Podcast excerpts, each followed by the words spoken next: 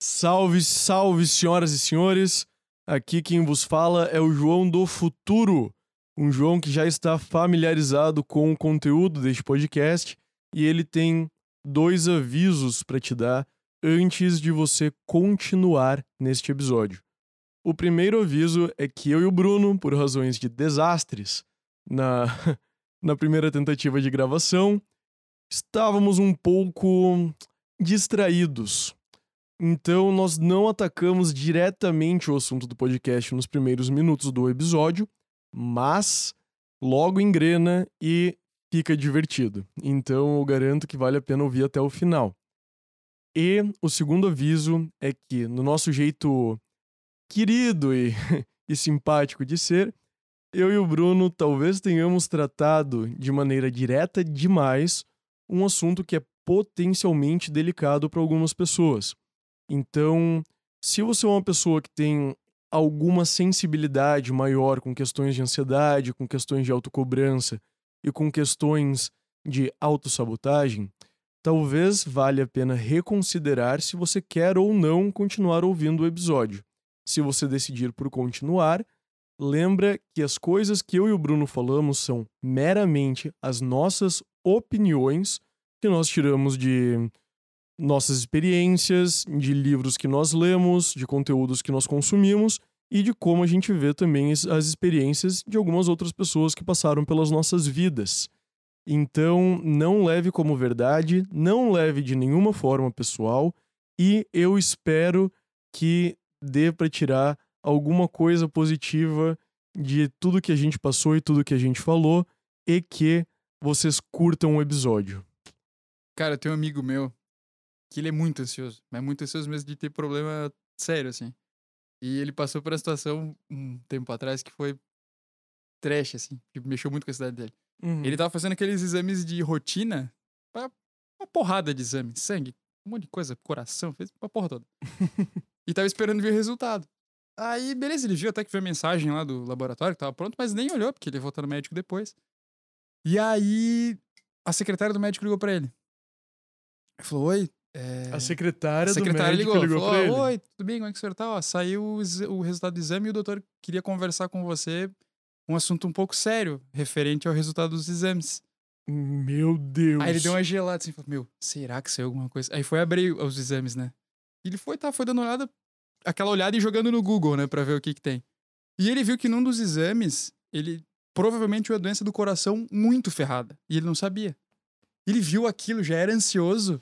Tá, peraí. Por, ca... por causa da ligação da secretária. Ele foi ver, né? Porque ele não tinha visto os exames ainda. Aí ele começou a jogar no Google pra ver o que, que era. E aí viu que podia ser uma doença do coração. Aí ficou ansioso. palpitação aqui. Falou, meu, vou morrer? Vou já no médico, né? Foi lá, meio, mas mantendo o controle, assim. Falou, ó, oh, você tinha me ligado, eu vim aqui pra falar com o doutor. Ah, não, tudo bem, espera um pouquinho que o doutor já vai te atender. Aí ele sentou lá, naquela do encaixe, né? Esperou uma hora no, no consultório.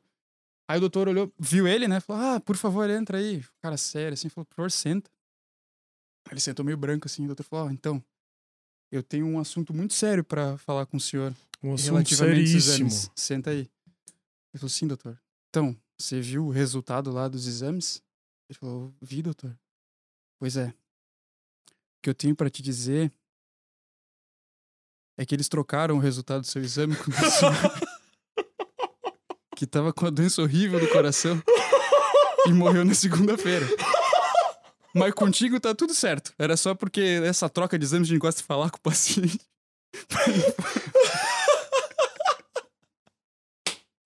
a secretária não podia ter dito: Ô, oh, aquele resultado que a gente te mandou. É. Ele tá bem pra caramba. Saúde de ferro.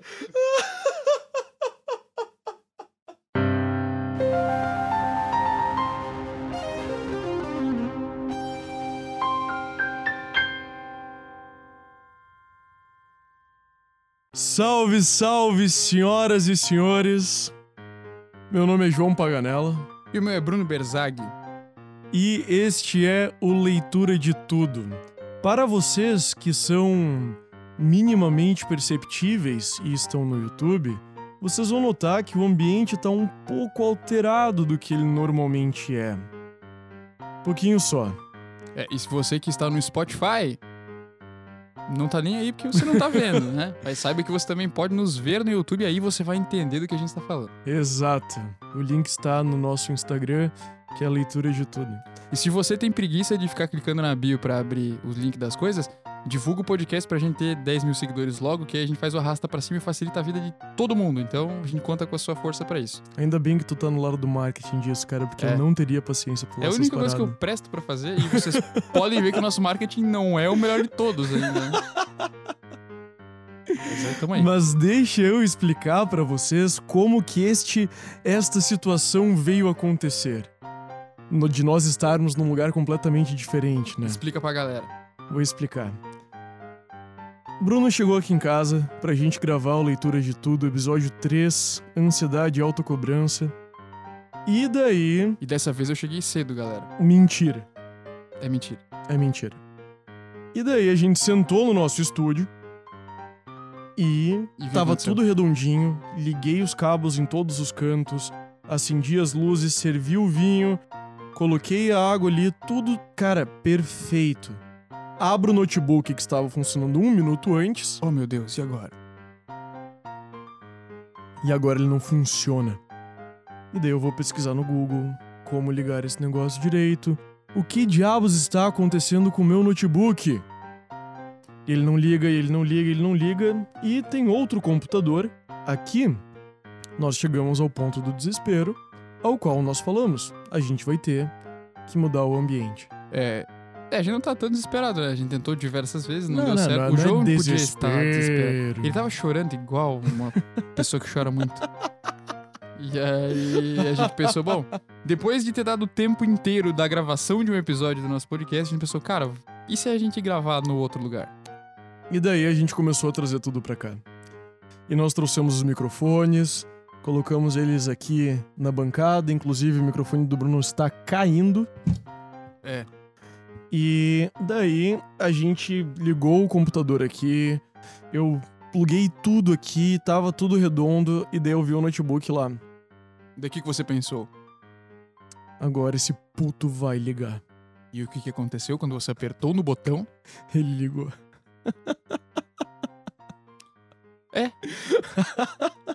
Nós poderíamos estar gravando o episódio número 4 agora, Sim, né? daria tempo. Daria tempo. Muito daria Eu, tempo. deu tempo. Cara, deu muito tempo. Daria pra ter assistido. O Senhor dos Anéis. No Nossa, tempo que a gente tentou sim, resolver esse sim, o- problema. o corte longo do, do, do Daria, Retorno pra, do Rei daria ainda. pra ter lido as crônicas de Gelo e Fogo no tempo que a gente ficou organizando isso. Nossa, total. Eu, eu li as Crônicas de Gelo e Fogo e foi mais ou menos o tempo O que tempo- levou É, pra, é pra fazer isso tudo. é isso. Faz todo sentido. muita coisa. Também é o tempo que tá demorando pro George soltar mais um livro. Ele não vai soltar, né? Não, vai Não, soltar, não vai jeito soltar. Ele vai nenhum. morrer antes. De jeito Morrer nenhum. antes. Ele pode até morrer antes ou não, não importa, porque eu não vou ler. Aquele que não, desrespeito que foi a última temporada de Game of Thrones, eu não engulo. Nem. Cara, nossa, eu sempre achei a série muito pior do que os livros. E desde, que, desde que ela Hum. acompanhou os livros, ela ficou horrível. Pra mim. Horrível pra mim. Eu, eu não gosto dos atores principais do Game of Thrones. Se você está ouvindo e você gosta da série Game of Thrones, pode começar a me odiar, porque eu acho a série uma porcaria. Eu gosto das primeiras temporadas. Relaxa, você não vai ser o único que não gosta do É, Bruno. mas a série é uma. Cara, o Jon Snow é um imbecil, eu não gosto dele. A Daenerys é uma péssima atriz, eu não suporto ela na série. E nos livros ela é sensacional. Então a minha dica pra você que gostou da série do Game of Thrones, vá ler os livros, é muito melhor. Muito melhor mesmo. Isso não tem nada a ver com o nosso episódio. Pelo né? menos nisso o Bruno tá certo. Mas não, É. não tem mesmo. Não tem nada a ver. Ah, agora, o que tem a ver é a gente explicar o porquê a gente se preocupou tanto em fazer esse negócio funcionar. Porque você estava extremamente ansioso e, e- e preocupado pra fazer o teu computador ligar. Você tava, tipo, muito estressado até Eu? conseguir. É, você. Eu Eu ansioso. tava de boa, eu só tava preocupado com as minhas costas, que estão ferradas, porque eu sou um velho. Sim. E... Mas você tava preocupadão, cara. Você tem algum problema com autocobrança, meu caro João? Isso daqui virou. É. Peraí, peraí. Quando eles falam o a gente nome devia- do episódio no meio do episódio. A gente devia ter, a gente devia ter colocado esse, esse podcast aqui, o setup desse podcast em outro lugar onde tivesse um divã pra eu deitar e você fazer essa pergunta, tá ligado? Eu tô com cara de psicólogo? É porque eu não fiz a barba, eu devo estar É que essa- parecendo com o Freud. Essa pergunta foi uma pergunta tipo, você tem algum problema É. com autocobrança, João? É, con- co- conte tudo, conte tudo. Nos mínimos detalhes. Ah, eu não estava estressado. Inclusive, eu sou uma pessoa que é muito difícil de estressar. Duvido. É muito difícil de me Duvido. estressar. Eu O que que- o que que te estressa, seletivamente. Nossa, eu tô, tô me sentindo muito psicólogo agora. Pois é, É. tu, tá, tu, tu assumiste o papel. Você não se estressa com muito fácil, cara? Não, tem duas coisas que me estressam. O quê? Trânsito e inconsistência. Quando as pessoas são inconsistentes, isso me estressa. Tipo, cara, eu preciso de mais exemplos, assim. Uma Tipo, pessoa inconsistente. Ai, meu Deus do céu. Como é que eu vou dar um exemplo que não vai Tipo, a pisar pessoa no dedo de fala alguém, que vai tá fazer uma coisa e daí na hora não faz. É, é, é a base. Tipo, ah, ela diz que acredita em meio milhão de coisas e... E daí quando ela age no mundo real, ela é uma hipócrita do caralho.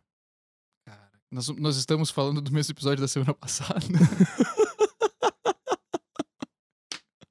Pode ser. Talvez. Por sinal, eu tenho parênteses pra fazer aqui Se você, se você não entendeu, vá ouvir o episódio da semana passada, que na verdade é de duas semanas atrás. O episódio de duas semanas é atrás. porque só sim. lançou. É, Cara, é. agora eu dei um É nó na minha sobre, cabeça. é, é, foi sobre espiritualidade. Foi. E nós criticamos de leve, de uma forma razoável e querida, as pessoas que são extremamente, tipo, ah, eu me pago de espiritual, mas não é bem assim.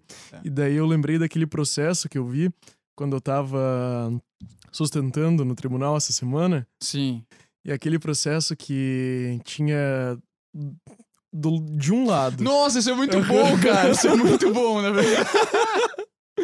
De um lado do processo, tinha um retiro de meditação de pessoas que queriam fazer yoga e ficar em paz e tudo mais. E do outro lado do processo, O tinha o que- sítio vizinho, Que era o quê? que era um sítio que a galera tomava ayahuasca. Não, então calma lá, calma. pra ver se eu entendi bem. Era um processo, tava rolando uma treta Judicial, judicial, que tava em segundo grau, porque foi assim que eu recurso descobri. já, pessoal, Aham. processo. E, e vários processos, E tá? quem Não estava. E quem, vários, sério. Vários. E quem estava brigando era de um lado um retiro de meditação Aham. e do outro o retiro de chá de ayahuasca. Aham. Cara,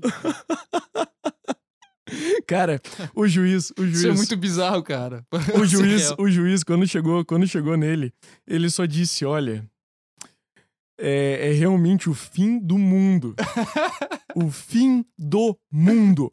Que essas pessoas que dizem extremamente, se dizem extremamente espiritualizadas e, e paz e tudo mais, não conseguem viver com o vizinho. Parênteses. Caraca. Fechado. E uma referência pro link do nosso episódio no, no Spotify e no YouTube pra falar disso. Hã? Ele não botou o link pro nosso episódio de referência pra ele poder falar essa. Ele não botou, né? Até Não porque botou? ele é juiz e a gente não cita BNT. Ah, droga. Não- ainda não somos fonte de direito. Ainda não. Mas quem sabe um dia Talvez. vai estar lá na. Vai estar lá na. Isso não é um convite pra que vocês nos processem, que fique bem claro. pra gente virar jurisprudência.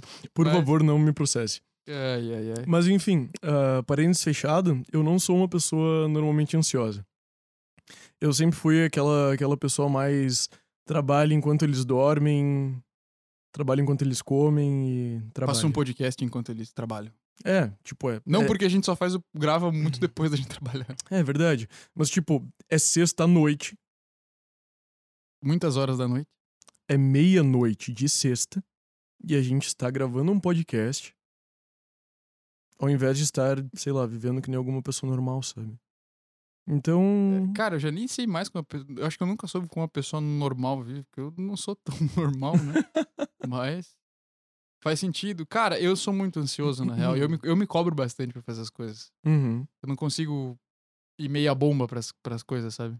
Então eu tenho esse problema de me cobrar muito a ponto de, às vezes, encontrar problema e não tem. Não sei se você tem um pouco disso. também. É, eu, eu acho que daí aí que tá a diferença entre nós dois. Tipo, porque eu tenho o mesmo problema que você até o segundo terço da tua, da tua fala.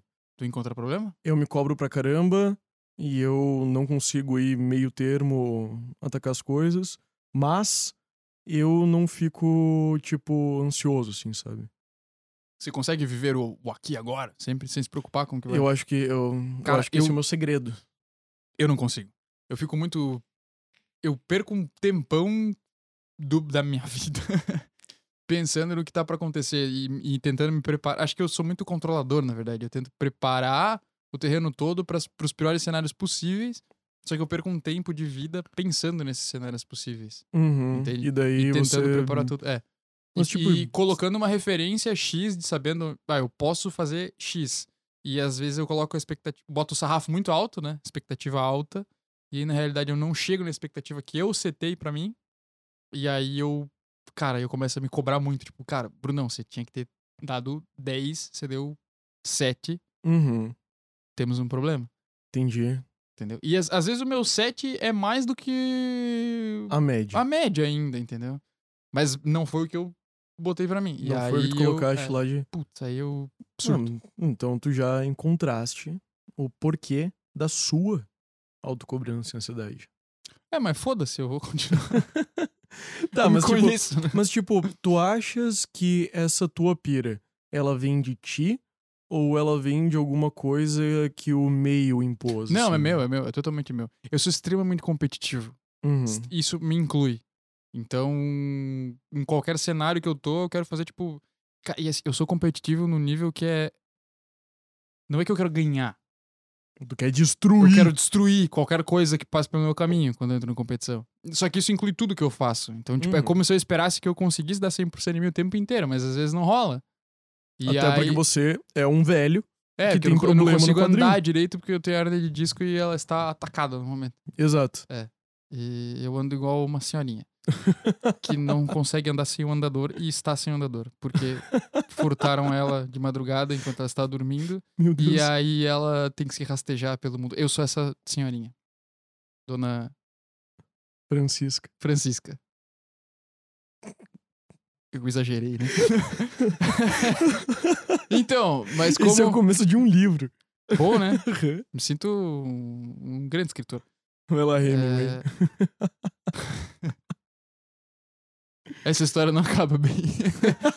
Ah, eu tenho eu tenho esse problema porque tipo eu acabo aí eu acabo me cobrando muito porque eu espero que eu faça muita coisa e na real ah, tem dias que não rola, né? Tem dias que sim. Os dias que eu consigo ficar a milhão o dia, o dia todo, aí eu não tenho tanto esse problema, porque eu tô muito ativo. Por isso que no fim eu descobri que eu funciono melhor quando eu tenho muita coisa pra fazer. Uhum. Porque eu tenho muita já- atividade, eu não tenho tempo pra pensar em coisas pra perder tempo e eu acabo rendendo pra caramba. Mas eu tô sempre na. Sempre no elétrico, limite. Né? Tá, mas daí. Tá, não, nós viramos a terapia agora, né? não pensas que. Óbvio. É. Tu não pensas que isso pode ser a exata causa da. Não, pode ser. Isso e as É. jarras de café que eu tomo ao longo do dia, né?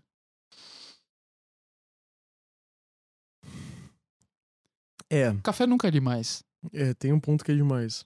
Não. Falando, falando nisso, tipo, Não café. Café é, É bom. um. É, É bom pra caramba. Olha só, aprendi a falar em café. como que eu largo esse café? parênteses é muito bom, tá? Eu, muito bom.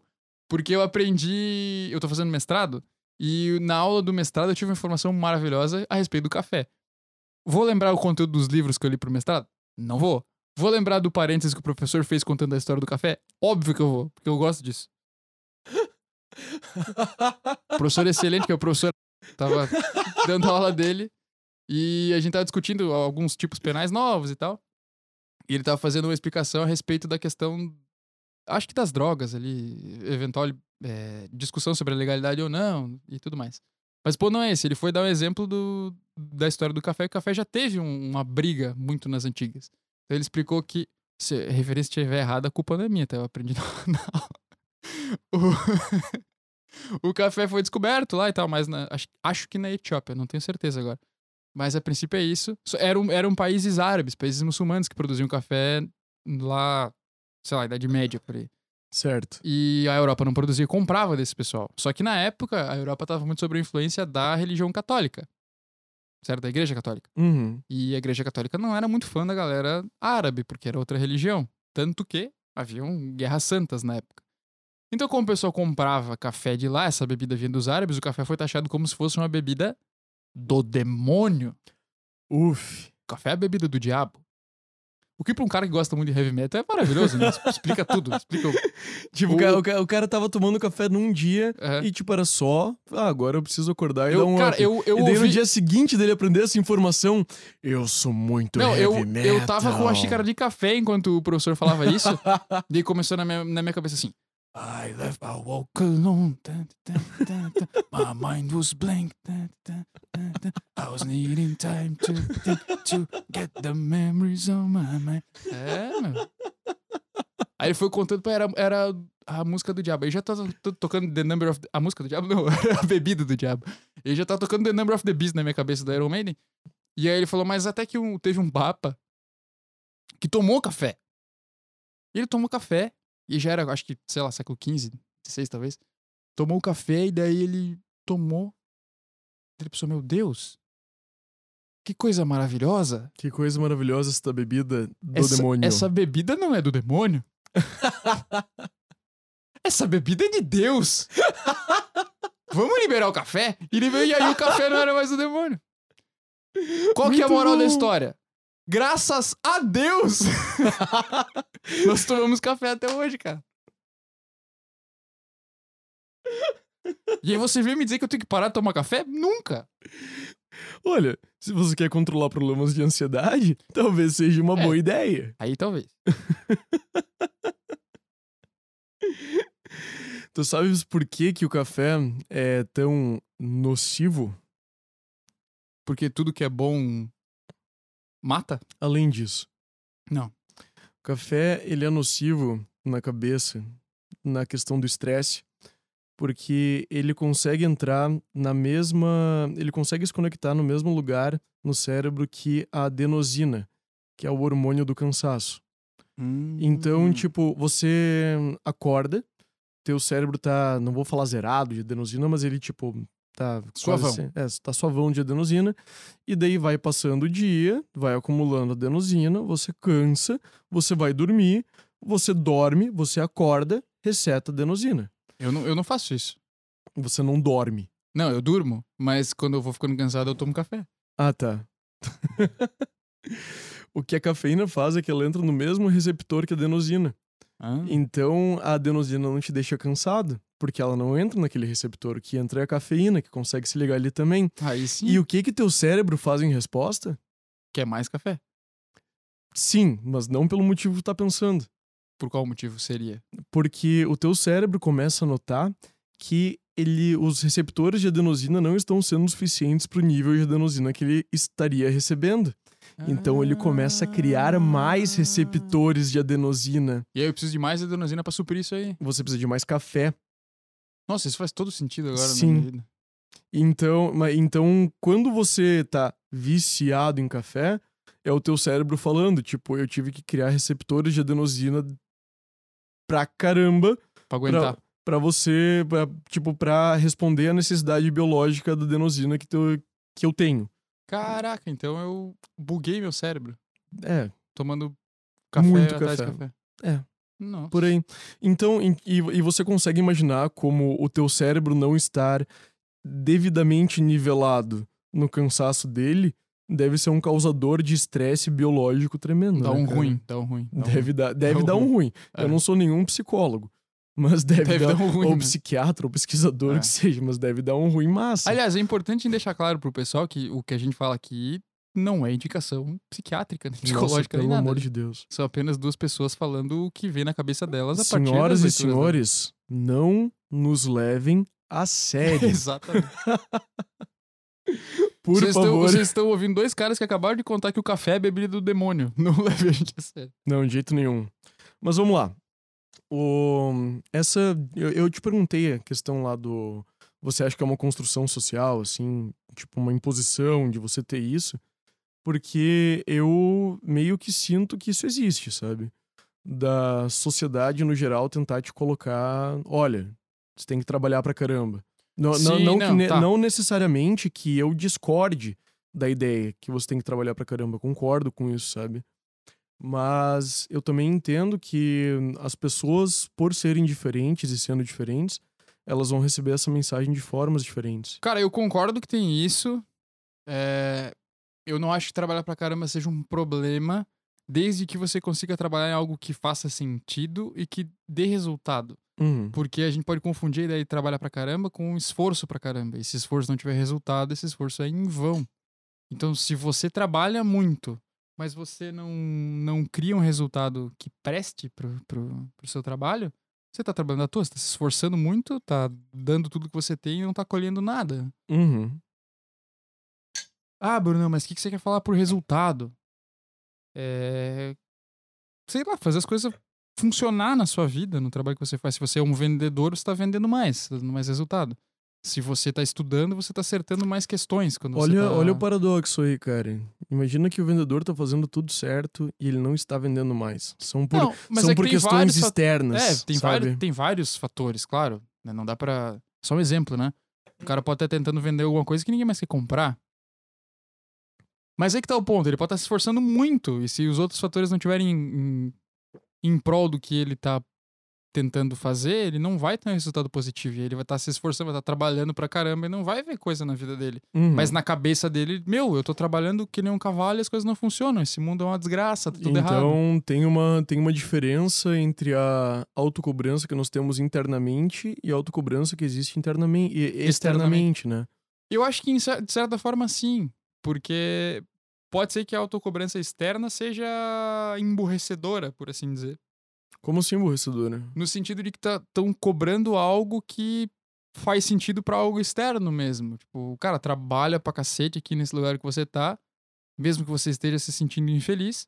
Porque se você não trabalhar pra cacete, você vai ser um, um zero à esquerda. Mas, entendeu? mas tu sabes que eu pessoalmente não tenho nada contra essa ideia ao desde Da cobrança ferrada? É, de, não, vinda, a cobrança ferrada vindo Externa. do externo, né? Porque eu também tenho a noção que enquanto a gente tá trabalhando, a gente também tá nos lapidando pra caber Nossa, no total, exterior, total, total, sabe? no que total. existe fora da gente. Então, pra mim, muito dessa cobrança que existe, que vem de fora, é tipo. a- não vou falar sociedade, mas as pessoas naquele meio ali do teu trabalho ou da tua vida que estão te dizendo: olha, é, essa tua parte aqui, ela tem que ser aparada pra você conseguir viver em paz conosco, sabe?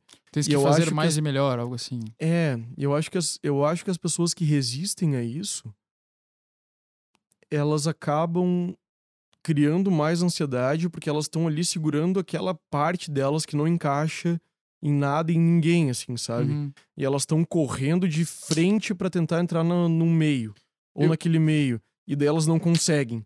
E daí começa aquele ciclo de tá, eh, eu, a culpa é deles que não me aceitam, mas é, eu, acho eu sei no fundo que eu poderia abrir mão dessa minha característica específica, que, sabe, mas eu não quero por orgulho e Aham. daí vai de novo em outro lugar, assim. Eu acho eu que acho isso pode que isso é um acontecer. fator de ansiedade muito grande. Não, cara. eu concordo contigo, João, mas eu acho que isso acontece. É, é mais ou menos nesse sentido que eu quis dizer que pode ser emburrecedor. Na verdade, eh, o emburrecedor foi um termo mal escolhido. Talvez a ideia é que essa cobrança pode se tornar. pode acabar alienando a pessoa, no sentido de que, assim, se eu apenas lidar com o fato de que estão me cobrando mais produção, né, mais esforço, mais Uhum. trabalho, que é algo que é válido, mas eu. Mas eu não estou é, eu não me encontrei nisso que eu estou fazendo, não é algo genuíno meu, eu vou sofrer, porque eu vou estar fazendo algo que não reverbera no meu interior, que não desenvolve o potencial que eu tenho para desenvolver, Uhum. entendeu? Uma claro. pessoa que tem uma habilidade física extrema e está se dedicando para um trabalho extremamente intelectual, que não é o melhor dela, vai sofrer. Porque ela vai, tipo, ela não vai chegar num ponto máximo que ela sabe que ela poderia Isso, porque chegar. ela vai, porque ela vai ter um limite, talvez, ali. é, para aquilo que ela tá fazendo, ela podia estar desenvolvendo uma outra área da vida dela que ela vai se encontrar melhor. Uhum. E ela tá despendendo muito esforço em algo que é cobrado dela, mas que não é bom pra ela. Ela vai sofrer muito. Isso vai gerar muita ansiedade e ela vai ficar E, mal. cara, por que, que a gente se coloca nesse tipo de situação, velho? Porque a gente não se conhece, principalmente, né? A gente não, não tem uma noção exata de quem a gente é e do que a gente precisa fazer pra melhorar. E é, é difícil porque a gente aprende isso muito pela experiência. Só que tu precisa estar aberto pra apren apreender das experiências os sinais que te guiam para aquilo que, que serve pra ti. Porque assim, ó, quando você tá num, num lugar que você se sente bem, você se sente confortável, você é extremamente cobrado, você vai ficar cansado, você vai ficar estressado, você vai estar na pressão, mas no final você vai se sentir bem porque você vai ter dado o máximo numa coisa que você tinha o máximo pra dar. Uhum. Já assistiu aquele filme Whiplash? Nossa, claro. Se, se a galera que Inclusive, tá... quero ver de novo. Não, é- cara, é um dos melhores filmes que eu já vi. Eu acho que é meu filme favorito, tá? É, se a galera não viu, procure. É Whiplash em busca da perfeição no, no- na tradução. Primeira vez que Mas, eu escuto essa fa- mas, tradução, que mas tá, terrível. faz um sentido. Pelo, pro Meu filme. Deus do céu. É, cara, tem uma cena do Whiplash. Se você, se você traduz filmes para títulos de filmes para o português, por favor, melhore. É verdade. Quem, é- quem é o cara que, que cria? Tem vários. Por Deve ter, favor, né? melhorem, todos vocês. É, não, nossa, eu sei, é bem criativo por alguns filmes, acho. Mas tudo bem, não é o caso. Tem uma cena do Whiplash que. Pra contextualizar, assim, ó, o Whiplash é a história de um, de um menino que toca bateria, tá no conservatório, ele vai tocar jazz. E o nível é muito hardcore lá.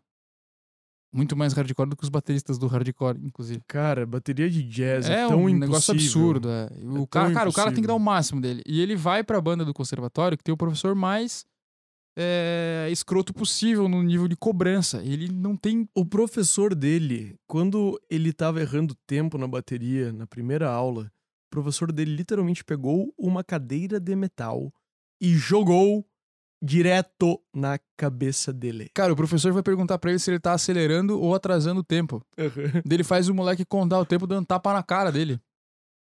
Ele dá um tapa. Tá Eu tô acelerando ou tô, tô retardando? Pá! Tapa na cara até o moleque acertar. E é nesse nível, cara, é um nível de pressão assim, um absurdo. Você vê o filme e você fica completamente desconfortável vendo aquilo. Nossa, sim. E aí tem, o- cara, dá um monte de rolo e tal. Esse professor tem que se afastar da. Eu vou dar spoiler mesmo. O professor tem que se afastar, meio que Sim, é um treta com o filme de, sei lá, moleque.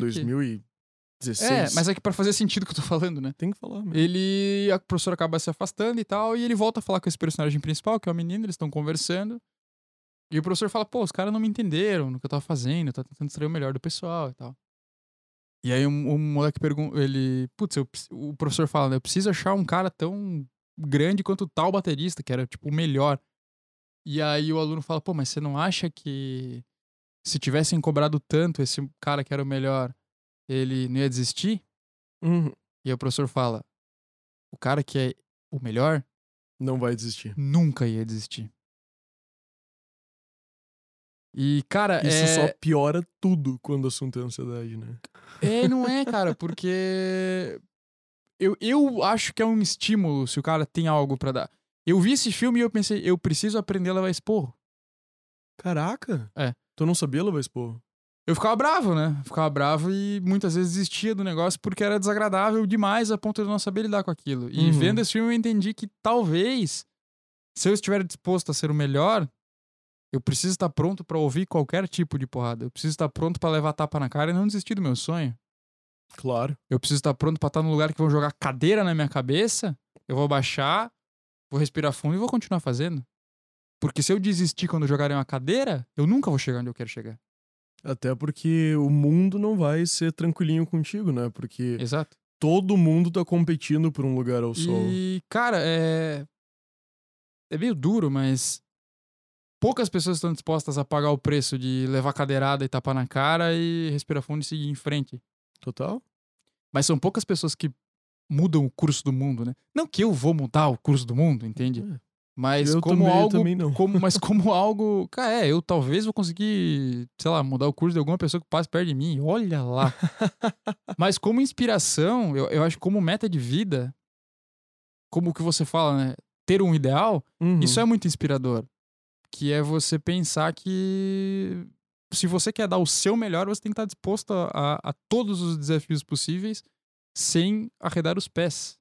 Você tem que estar disposto a andar pela lama sem, sem precisar tirar as calças sujas, entende? Cara, Ahn, quando a gente chega nesse, nessa situação, eu não consigo deixar de lembrar daquela situação da personalidade que eu trouxe lá no primeiro episódio do podcast, sabe?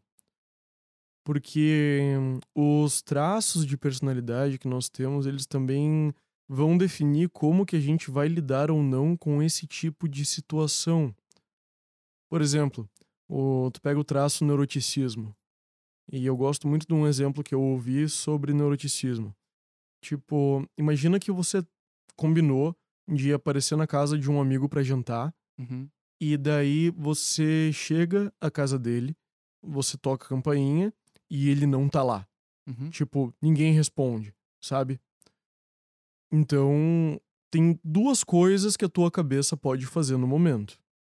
A primeira coisa que ela pode fazer num cenário é pensar: Meu Deus do céu, o meu amigo não gosta mais de mim, ele me odeia, ele sumiu, e isso é porque eu tenho defeito tal, tal e tal e tal, e eu sou uma pessoa terrível, não sei mais o que fazer agora. E a segunda forma que você pode pensar sobre isso é: Bah, mano, deve ter acontecido alguma coisa de errado. Vou mandar uma mensagem pra ele pra avisar que eu passei aqui, vou fazer outra coisa. Então, a forma que você responde esse tipo de situação é muito ligada ao traço neuroticismo. Tem uma terceira possibilidade. Qual? Meu Deus, meu amigo morreu. Isso é extremo traço neuroticismo. Tipo, é. Isso é. Ele morreu, morreu e não vai very mais big. voltar. Very big neuroticismo. Ok, feito esse parênteses pequeno. E, enfim, o, esse traço de personalidade tipo, não- não é à toa que ele é o, a dimensão maior de emoções negativas, sabe? Porque realmente o neuroticismo é a coisa que faz você realmente estar exposto ou não a, a emoções negativas quando você está andando na vida no dia a dia. Mas é, é meio que aquela pessoa que costuma sempre tender pro lado mais negativo da- das situações. É isso? É que tá, o, depende de onde você está no traço. E isso é calculado por percentil. É, você tem 0 a 100. Daí no percentil 0, você é menos neurótico, não existe. Menos neurótico, deve existir alguém na real. Menos neurótico que 100 pessoas numa sala. Uhum. Você tá no percentil 50, você é mais neurótico que 50 pessoas E menos. e os menos outros 50. neurótico que as outras 50. Na real, que a matemática não tá muito boa aí. Você é, Nossa matemática nunca é boa. nesse você é mais neurótico que 49 pessoas e menos neurótico que 50. Agora Se tá você é muito fã de matemática, talvez esse não seja o melhor podcast pra você estar agora. Ou sim, porque você pode comentar aqui no nosso você, vídeo. é, você pode nos julgar, nos tipo, ensinar uma matemática. bosta a matemática de vocês, o ponto é x, y, z, báscara, não sei o que, os caralho. Irmão, a gente fez direito. A única coisa que a gente aprendeu sobre matemática na faculdade era calcular honorários. E olhe lá. E eu nem ad... é, e olha lá. E eu nem advogo, então eu nem isso calculo, irmão. Enfim. Eu ah, calculo depende... quantas questões eu tenho que acertar na prova da CESP. É isso que eu calculo. Mais do que isso, nada. Desculpa. Depende de onde você tá nesse espectro. Ah, se você vai, vai ser neurótico ou não, vai ter esse traço ou não. E então isso pra mim também, é, obviamente, é uma fonte muito, se é uma fonte de, é uma dimensão de sentimentos negativos, também é uma é uma dimensão da ansiedade, né? Uhum. Então, eu consigo imaginar muito assim, tipo, se eu tivesse no trabalho, eu tivesse fazendo alguma coisa e eu fosse uma pessoa mais neurótica, eu ia ficar o tempo todo tipo, meu Deus do céu, fiz tal coisa, será que fiz certo, será que fiz errado, será que fiz não sei o que, Ah, será sim, que sabe, sim, tipo, Cara, deixa eu só pontuar algumas coisas. É, a gente tá falando de cobrança. Eu acho que, é que eu acho que esse- esses dois temas, cobra, autocobrança, né? eu me cobraram muito. uhum. A gente trabalhou muito com a cobrança externa. E eu acho que é uma coisa que a gente acaba internalizando às vezes e fica se autocobrando pra fazer muitas coisas, né? E eu acho que esse talvez seja um, um ponto muito presente na nossa realidade do atual. direito, assim. Não, não, não, na realidade contemporânea mesmo, independente da profissão. porque nós temos cada vez mais coisas para fazer, né? Se você pegar, sei lá, um- uma pessoa nos anos 50, ela tinha muito menos atividades no Isso dia. é bem verdade, né? cara. E hoje a gente tá fazendo diversas atividades, tá, tá exposto a várias informações, a vários estímulos ao longo do dia. Uhum. Dificilmente alguém só tem. Dificilmente no nosso meio, né? Pode ser que algumas pessoas realmente não tenham tantos estímulos assim. É, e não é ruim, talvez seja até bom, né? É, mas, sei lá, as pessoas, talvez da nossa faixa etária, têm diversos estímulos pra fazer, seja coisas na internet, É coisas que, que elas- cara, isso tá falando muito real, porque nunca existiu. Pega a regra geral de mercado, Uhum. uma oferta e demanda. Nunca existiu tanta gente, Sim, isso é verdade, lógico. sabe? lógico. Nunca existiu tanta gente no mundo. E nunca foi tão fácil para todas essas pessoas demonstrarem a competência delas em um meio plenamente acessível por literalmente todos. Sim, sim, muito. Então, se você tem uma competência que você acha legal em você, cara, você vai mostrar, tipo, na internet, tem outros milhões É, então, fazendo exatamente a mesma nunca, coisa, nunca cara. teve tanta gente, nem tanta coisa pra fazer, nem tanta facilidade pra fazer essas coisas. E demonstrar pra todo mundo E que demonstrar tá pra fazendo. todo mundo e tá aberto ao julgamento de todo mundo. Entendeu? Ninguém mais tá sozinho o tempo inteiro no mundo, entendeu? Uhum. Você tá com o teu celular na mão, você tá postando na internet e alguém tá te vendo. E alguém vai te julgar e o que você falar na rede, alguém vai ter alguém vendo pra pegar um mínimo detalhe e, e te destruir a qualquer momento. Cara, eu não acho que seja à toa que esse é o momento da história que mais se toma medicamentos pra isso, né? Sem contar que ainda existe a possibilidade de você tomar medicamentos pra isso, que em certo É. momento da história não teve. Então, nesse contexto todo, eu acho que é muito, sei lá, consequência do tempo que a gente vive ter esse tipo de cobrança que antes era externa e que agora é também interna no sentido de você querer se posicionar enquanto indivíduo Claro. e se cobrar pra ser alguém mais coerente ou pra ter uma opinião ou pra ter um resultado no trabalho ou para, enfim, seja pra ter um emprego e comprar coisas, que a gente é uma sociedade bem consumista e você quer fazer mais pra para para realizar mais ou pra mostrar pros outros que você faz mais, não importa. É, o ponto é que a gente tá num momento em que a gente acaba se cobrando muito pra se posicionar enquanto indivíduo. E essa autocobrança, a meu ver, gera um aumento de ansiedade. Que é um ponto que é. Cada vez mais eu vejo a galera falando de ansiedade. Antes Hum. eu falava que eu tipo, era um pouco ansioso e era, sei lá, uma outra pessoa que dizia. E há 10 anos atrás o grande problema era estresse, todo mundo tá muito estressado. Hoje eu acho que o Uhum. grande mal já é. é Já é opinião, ansiedade. opinião do Bruno, é a ansiedade. Todo mundo, tipo, ah, estou tendo crises de ansiedade. Tal coisa Uhum. me dá gatilhos, porque dispara a ansiedade. Uhum. Isso é muito comum, não sei se você tem essa mesma percepção também. Certamente, certamente.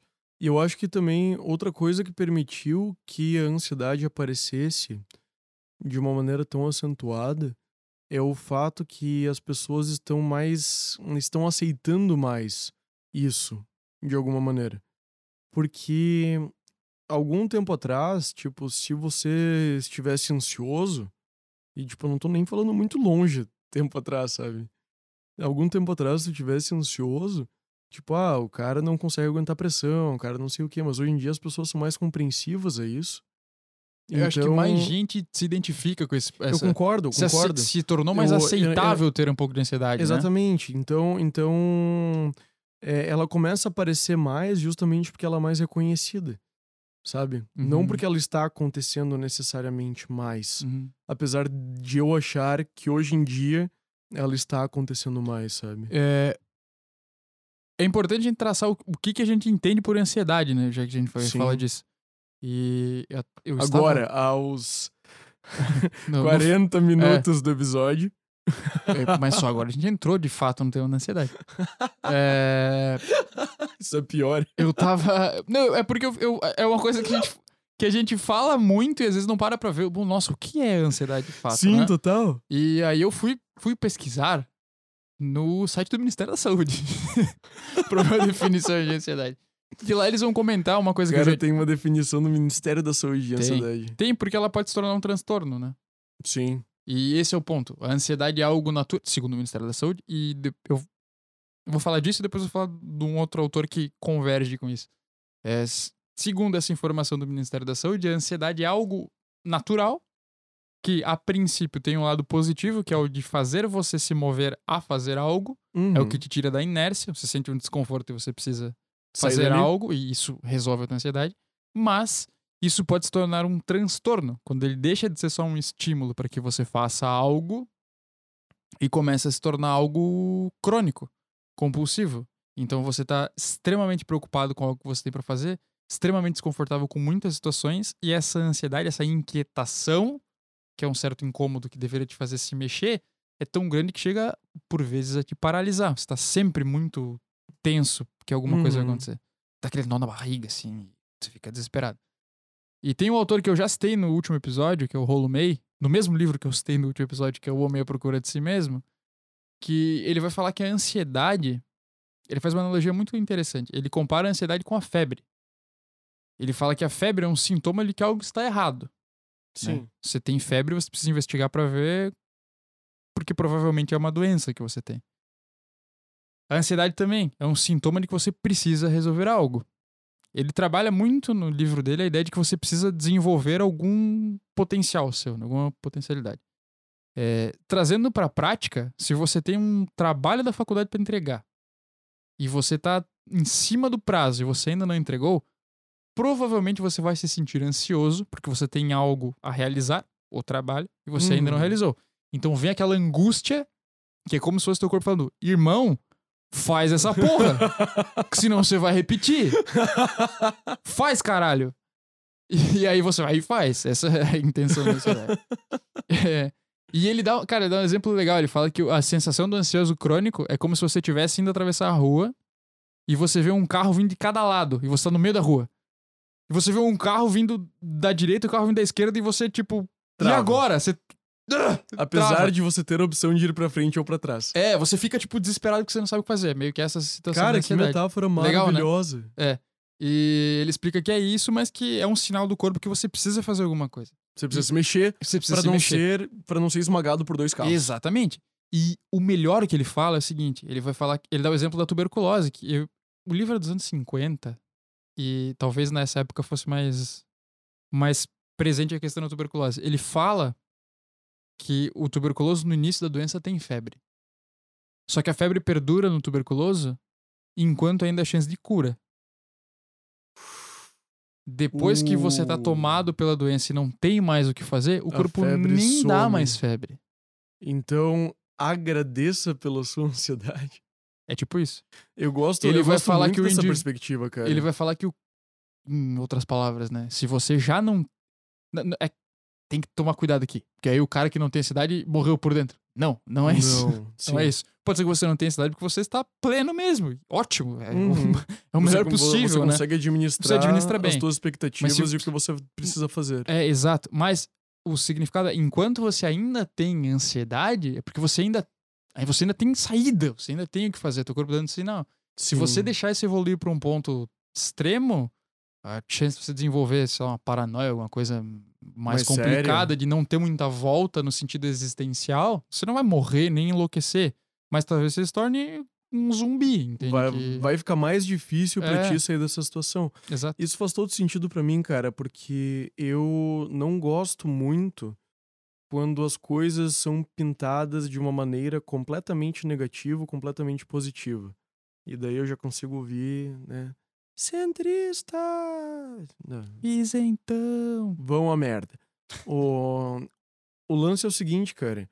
Quando alguém me diz que, tipo, ah, se você está ansioso é porque você não está ou se sentindo bem e você não pode, você tem que evitar esse sentimento a qualquer custo tudo mais, pra mim isso bate completamente contra a ideia de tudo que tu acabaste de falar, cara. Que é justamente existe um ponto positivo na ansiedade Sim, nossa, total. ela total. só é um sentimento que você não pode deixar te dominar como qualquer outro. Mas existe um ponto positivo nela que você pode tomar como lição, internalizar e, e dizer: Meu Deus, eu estou num ponto ansioso. O que que isso está pedindo de mim, Cara, é isso. sabe? Eu acho que isso. Nossa, se eu puder dizer algo pra alguém na vida, é assim, ó. Se observe a ponto de é, tentar entender o que as situações estão te mostrando, certo? Acontece uma situação, eu tenho uma máxima que é meio coach, mas é tudo tem uma lição para te ensinar.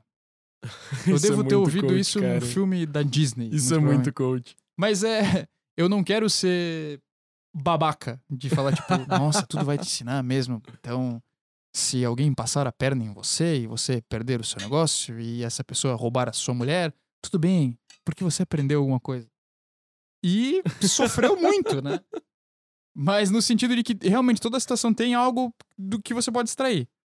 Sim. Então, eu tento fazer isso comigo. Quando eu tô na situação, sei lá, tô muito ansioso, eu tento entender, cara, por que diabos eu estou tão ansioso? Só que eu falando aqui no podcast, parece que é tipo, nossa, fiquei ansioso, hoje vem um alerta. Já começou, vê, né? Vê o- aquele clipezinho do. Isso é pra quem é muito velho. Vê aquele clipe do Word, tá ligado? Tipo, uma dica assim. E aí? Brunão! Cara, que você está considerando, considerando os nossos stats Nossa. do, do Spotify Todo mundo vai entender, né? até agora, É. não, quase Ninguém vai ninguém, entender. vai entender. Mas é que o pior é aquele stats lá do, do YouTube, né? Que. Meu Deus. Pessoas de 0 a 100 anos, 100%. Que bom, né? Não era bem isso que tava lá. Eu acho que você olhou pro lugar errado do Ah, gráfico. pode, pode ser. É, é, como eu falei, eu não sou bom em matemática, não consegui interpretar um gráfico. É, então, vem o clipezinho do Word. Cara, se, Falou, se não fosse pela minha hérnia de disco, que já entrega a minha idade, é- isso entregaria, né? Não é que assim, eu fiquei ansioso, vem um alerta do- do- da minha consciência falando assim: Nossa, Brunão, por que será que você está ansioso? Não, eu fico cinco dias alheio ao mundo, extremamente ansioso, estressado, xingando todo mundo, infeliz. E daí eu penso: Caramba, eu não tô no meu ponto. Aham. Por que será que eu estou assim? E aí eu E penso: daí "Putz, começa um processo de começar a ah, analisar o que, que aconteceu. Deixei de fazer. Tinha que ter acordado seis da manhã para estudar e treinar, fazer meu almoço e trabalhar sem atraso. E eu acordei às oito e meia. E aí fiz isso três dias seguidos e não tá dando certo. Agora é quinta-feira, eu tô com tudo atrasado. E aí eu tô louco. É isso. Definido. É isso. Depois de muitos anos de terapia, ao invés de levar duas semanas pra entender isso, hoje eu levo três dias. Ou Entendi. seja, só vantagem. Sim, é, é constante. Mas o ponto é você começar a se alertar pra isso pra tentar identificar nas coisas que vão acontecendo externa e internamente o que, que tá, o que, que você pode fazer pra sair dessa, sabe? Naturalmente. Esse é o ponto. O, e daí eu, eu noto uma coisa, cara. Eu começo a lembrar um pouco do começo do nosso episódio. Que deu tudo você- errado? No qual você estava fazendo uma terapia. Ah, verdade. E daí eu lembro de uma coisa positiva e uma coisa negativa sobre a minha situação de ansiedade. Vá, manda bala. O lance é o seguinte: eu não sou uma pessoa ansiosa. Realmente não sou. Tem pouquíssimas coisas que me deixam. Pra, pra, pra, pra teres noção, cara, eu tô no quinto percentil de volatilidade, que é um dos traços de neuroticismo. Então, se tivessem 100 pessoas numa sala, Eu sou menos neuro, eu sou menos volátil que 95 delas. 94? 95. 94. Ni- Não, não importa. você é menos volátil que entre 94 e 95 pessoas. Exato. Nossa, eu, eu espero muito que você não seja matemático, você que está nos ouvindo. Senão Não, você não, vai não, nos, nos humilhar. É, mas pode julgar mesmo, porque a gente Eu já tô sabe e a ficando ansioso.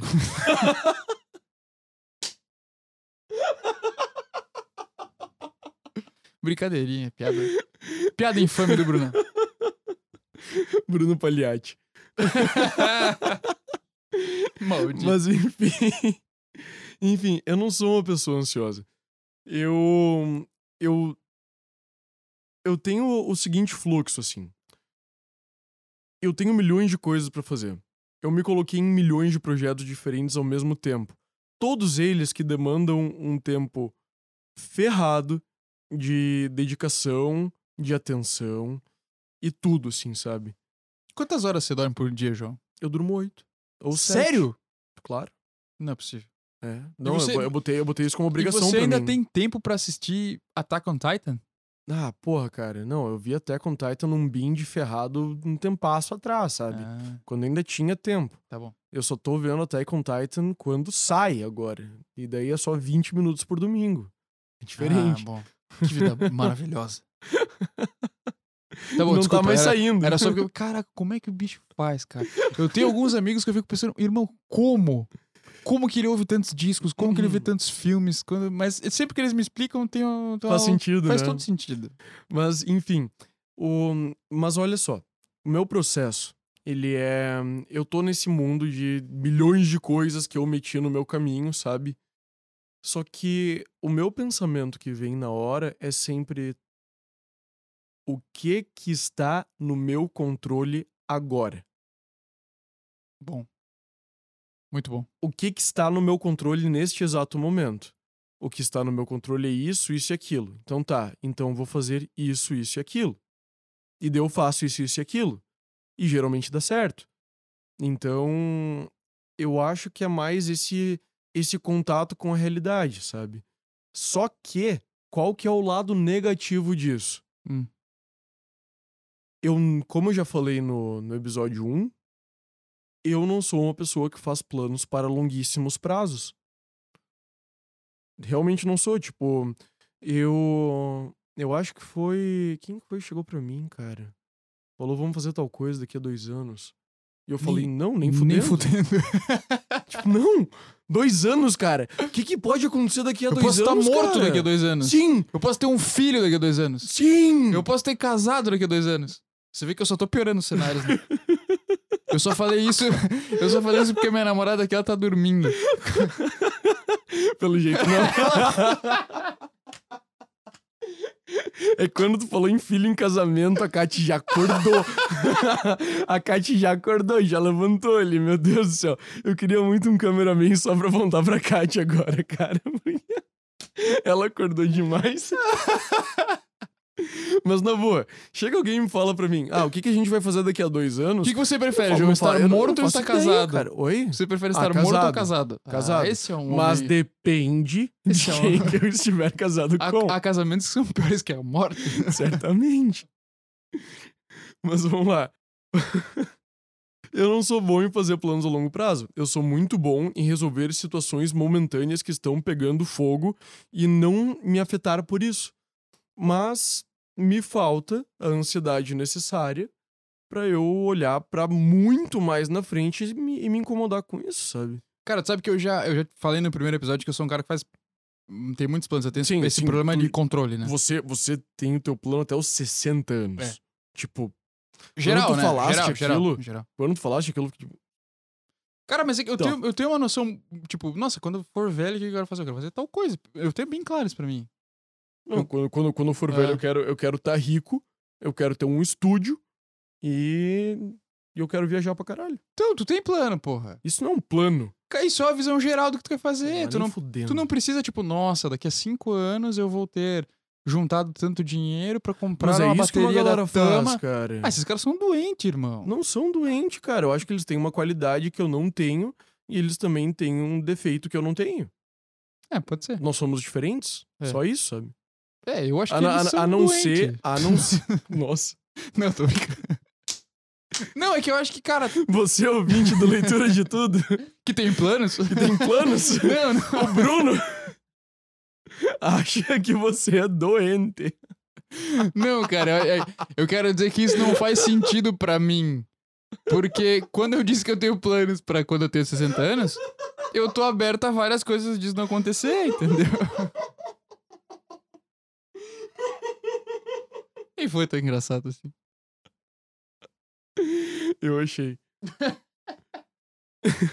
eu achei. Óbvio que o Bruno tava brincando. É claro. não, eu tava brincando mesmo. Nunca ia falar que. é. Mas, Mas, ah, mas- quando eu digo que eu tenho planos gerais, é que assim, cara, sei lá, quando eu for tiver 60 anos, eu quero estar me aposentando da profissão que eu quero ter, vou começar a dar aula e pra eu chegar lá eu preciso fazer isso, isso, aquilo. Só que eu tenho noção de que, sei lá, pode acontecer alguma coisa que vai mudar totalmente o que eu ia fazer, entendeu? Sim. Cara, três anos. Não precisa. Dois anos atrás. Se alguém dissesse pra mim, Brunão, você vai estar morando em Floripa.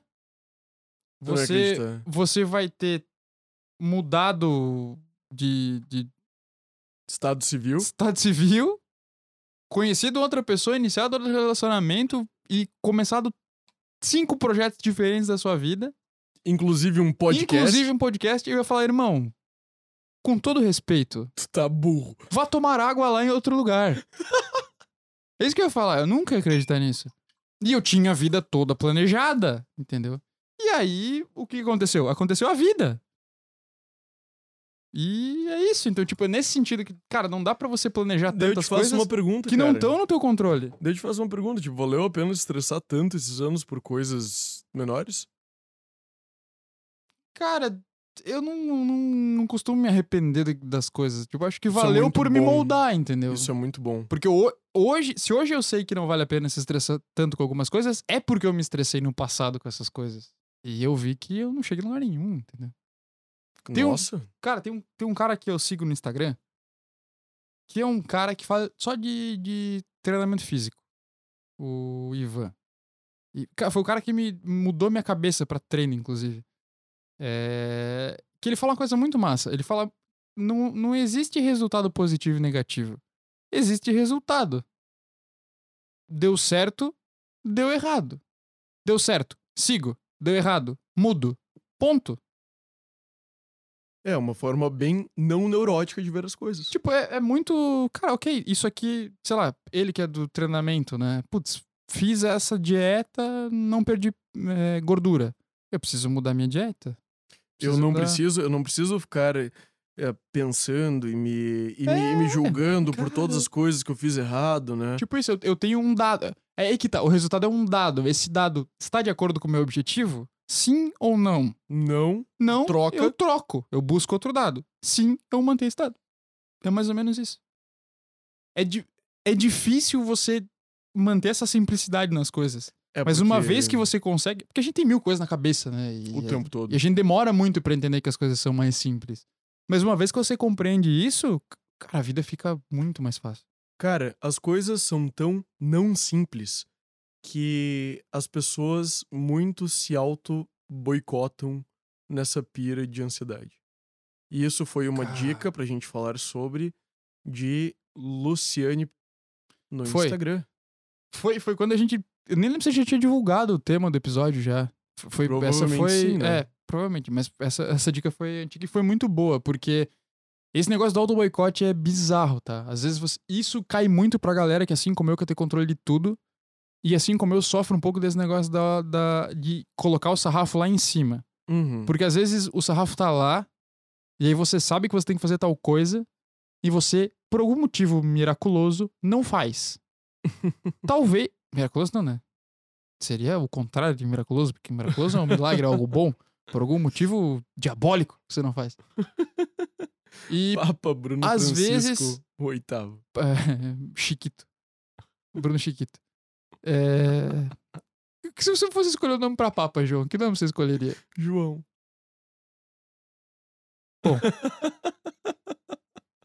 que. Eu não vou falar que é uma péssima escolha, porque eu vou falar mal do seu desculpa, nome, né? Desculpa, né? Vaticano, Giovanni. Giovanni. Giovanni é bom. É. Jo- João é- seria equivalente a Giovanni? Exato. João tem um nome bom. é, um significado bom do nome. Eu sei. Que eu não lembro qual é. Tu lembra qual É é? bíblico. Assim como Pedro. Não, tá, eu sei que é bíblico, mas tu lembra o, o que, que significa João? Não, o significado exato de João. Ah, vamos procurar. Não, lembro. Que não, eu- tu não vai procurar agora. Vou porque é bom, cara. Ah! É bom, é bom. Eu sei que é bom. É um significado bom. É melhor que o do meu. Cara, tu tava falando, tu tava, tu tava numa linha lógica muito Não, boa, mas agora, cara. agora isso aqui é importante pra mim. Não é importante. É sim. Significado, nome João. É bom, é bom, é importante. Enquanto o Bruno pesquisa, É bom, eu cara, já conto pra sei que é vocês que, o meu nome veio dos meus avós. João significa Deus é cheio de graça. Agora é bom, agraciado por Deus. Olha só que nome bonito, velho. É bonito. Viu? Caramba, na Quando tu ia saber disso? Nunca. Tu não ia digitar o significado do teu nome no Google. Eu digitei. Se eu digitar o meu, aparece o quê? Ouça o último episódio pra você descobrir o que significa. Significa- Tá bom, eu vou cortar Não- a coisa que eu falei não, do, significa, não significa agraciado por Deus. que- do que a gente tava falando? eu perdi completamente. agora. Eu tentei te trazer de volta no, no meio Porque da tua eu linha precisava descobrir o significado cara. do seu nome. De Papa, que é o mesmo Calcula nome o normal. cara ansioso, calcula o cara ansioso. A gente tá- agora! Agora! A gente tava falando sobre se boicotar, né? Por algum motivo diabólico. Daí você falou que eu sou o Exato. Papa, daí eu descobri. Cara, eu sou muito bom de buscar o meu raciocínio. É, por algum motivo a gente se boicota. A gente coloca o sarrafo lá em cima e daí tá tudo certo pra você fazer e você pensar. É, mas se pá, eu posso botar a soneca aqui no meu celular. Entendeu? É isso. Cara, eu vou mais longe. Eu É. vou mais longe. Tu pode se auto-boicotar botando o sarrafo lá em cima. Também, também, nossa, claro. tipo, eu claro. vou colocar, eu vou claro. colocar um objetivo que eu sei que é inatingível Nossa. no fundo do meu coração. Caralho, você mandou muito bem agora. Eu vou emagrecer, então agora eu vou fazer uma dieta que eu não vou comer mais nenhum carboidrato, Nunca. nenhum doce, nunca. Zero. Eu vou parar de. Eu bebo todos os dias. E eu vou parar de beber pra sempre. Aham. Tipo. Co- como, como, E aí deu dois dias. como setar o seu caminho para o fracasso? E daí deu dois dias, eu abri a geladeira, tem uma cerveja lá e eu tomo a cerveja da pessoa. É, não deu. Exato. É tipo o Tolstói falando pros caras, você tem que ser castidade, o negócio é castidade. Daí passou a filha de um camponês dele lá, deu bola pra ele, ele pegou ela, ah, não aguentei. Não aguentei. Bah, Faz Que o que importa Mas- é tentar. Mas é bem por aí, cara. Porque, tipo, você, você pode com muita facilidade, tipo, por algum motivo psicológico, psicológico que foge da minha compreensão neste exato momento. Até porque, mais uma vez, a gente não é psicólogo. É, né? A gente devia ter chamado um psicólogo pra fazer isso, mas pai ele não ia aguentar toda a treta Não, que não, foi não. o Ele ia, computador ele, aqui ele ia pensar, mais, irmão, né? eu preciso, eu preciso tratar esses Irmão, caras. O Bruno chegou, o Bruno chegou tarde, eles abriram mais uma garrafa de vinho agora. Tipo, que- meu Deus do Não, céu. pior, pior que se eu marcar com. A gente marcar o episódio com o psicólogo, a gente fala, não, quero você começar. Vai começar às 8. Aí ele vai chegar aqui às 8 e eu Coitado. vou chegar aqui às 10, ele já vai ter ido embora. Bah. É. Que bosta. Daí eu vou ter gravado o episódio com ele. Eu não. Não vai. vou. Não vai. Eu vou boicotar esse. Não. é que, cara, o meu problema são, são as más influências. Claro. São. Porque se eu não tivesse ouvido Guns N' Roses com, dos 14 aos 18 anos e colocado Axel Rose a como. culpa é do Axel Rose. como. Lógico que é. Lógico. Se eu tivesse colocado o Axel Rose como meu ídolo a ser seguido, eu não chegaria atrasado nos lugares. Se você ouviu o A Chinese culpa- Democracy, você sabe que a culpa é do Axel A Rose. culpa não é do Axel Rose. Mas enfim. É, o... João, a, você não pira, ouviu o a pira é a né? seguinte: a pira é a seguinte. ah, apesar de eu não ser psicólogo, Certo. eu acho, Eu acho. Bom, eu suspeito. disclaimer, suspeito. Que o motivo pra gente colocar o patamar tão alto, tipo, a ponto de a gente ter quase certeza que a gente vai falhar, é por uma questão de perfeccionismo, assim, sabe? Mas não um perfeccionismo saudável. Um perfeccionismo mais, mais doentio, assim. Tipo, ah, eu quero esse negócio perfeito. Então imagina que você vai começar um podcast. boa. Tá, eu vou começar um podcast agora. Então, o que meu podcast precisa é de Toda a estrutura do flow. toda a estrutura do flow. Cadê o orçamento? Não, não. Eu, pro meu podcast, eu preciso de toda a estrutura. Eu preciso de 300 mil reais. Exato, tipo, Né? setting preciso, up for é, failure. eu preciso ter a melhor mesa de som possível, as a melhor mesa de som. possíveis. Eu preciso, eu preciso de um engenheiro de áudio. Eu preciso de uma equipe pra gravar, com vários, com um diretor pra fazer os cortes. Claro, eu também preciso de uma diretora de marketing. Mas o meu diretor não vai ser qualquer diretor, vai ser o Tarantino. Exato. Tipo, porra, tu não vai fazer o podcast, cara. Não. Não vai. E a tua desculpa vai ser o melhor possível. Exato. Porque se não for pra fazer o melhor possível, eu não vou fazer. Eu não vou, porque não vai estar tá perfeito. Isso chega num ponto muito bom, cara. Porque o auto-boicote, de certa forma, é uma maneira que a gente encontra, na minha opinião, pra justificar a nossa inércia. Porque a gente coloca um sarrafo tão alto de propósito. de propósito pra não fazer e justificar pra gente. É, Brabíssimo. mas Brabíssimo esse processo psicológico, cara. Tipo, eu sei que eu quero fazer tal coisa. Tal coisa geraria uma necessidade de um esforço que eu não tô afim de fazer agora. mas tem, mas tem, E daí eu, e daí quando eu, daí eu olho para aquilo e eu digo, não, eu não vou dizer que eu não tô afim de fazer para mim mesmo. Porque fica muito feio. Mas, Então eu vou falar que tinha que ser perfeito. E eu não tenho os meios para que seja mas perfeito. João, tem um ponto que vai um pouquinho além. Pra mim, é mais fácil eu justificar um fracasso. Do que uma vitória? Não, justificar um fracasso racionalizado, Uhum. né? De que não fiz porque era, é, não deu pra fazer do jeito que eu queria, do que aceitar o fato de que eu posso tentar fazer e falhar de verdade. É mais fácil eu lidar com um fracasso que eu justifico que não deu pra eu fazer porque era difícil, do que eu aceitar que eu tentei fazer e eu não consegui, porque era difícil e porque eu não dei conta. E porque eu não quis dar conta, não quis nem tentar. Porque eu tive medo de tentar. Porque se é eu isso. tentar e eu falhar, eu tenho que Bingo. olhar pro... Toca o som do bingo. Eu, eu preciso olhar pro espelho e se eu falhei, eu vou estar olhando pra cara de um derrotado. Nossa senhora do céu.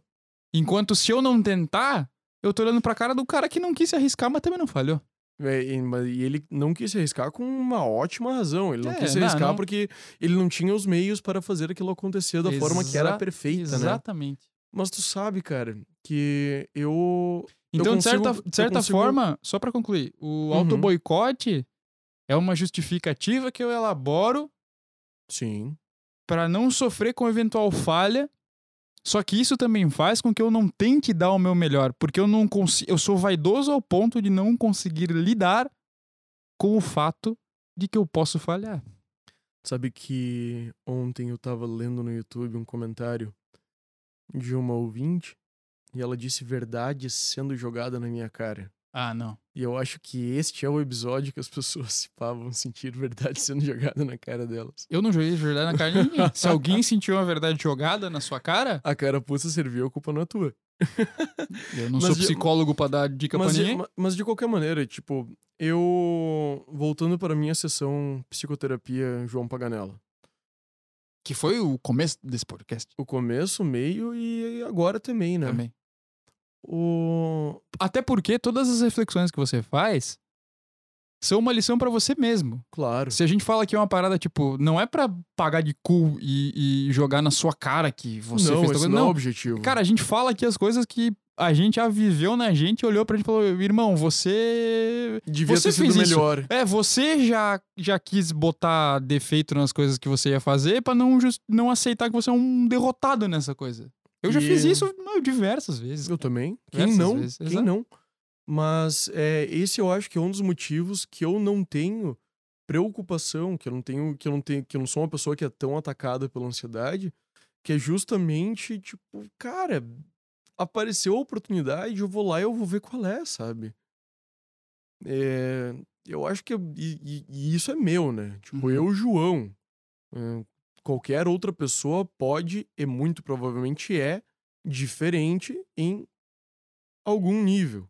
Ou Mas- todos os níveis, ou Sim, parecido. Sim, sim, é isso, é isso. Mas é a isso. pira, a pira é que, tipo, cara. Tu contigo, qual é que é, né? É, exatamente. Tipo, e como eu consigo olhar pra isso e dizer, olha, a minha falha é que eu não tenho em mim a capacidade, eu tenho que me esforçar muito pra fazer um plano a longuíssimo prazo, mas eu sou bom em resolver situações momentâneas e olhar pro que está acontecendo agora, da mesma maneira, cara, uma pessoa que tem esse padrão de auto-boicote por ansiedade e perfeccionismo, ela também pode olhar isso como uma arma gigantesca Sim, e tremenda. sim, sim. Tipo, cara, olha como o meu corpo me empurra, como o meu Pra fazer. cérebro me empurra pra eu ter um plano gigante, cara, enorme a longo prazo, sabe? Sim.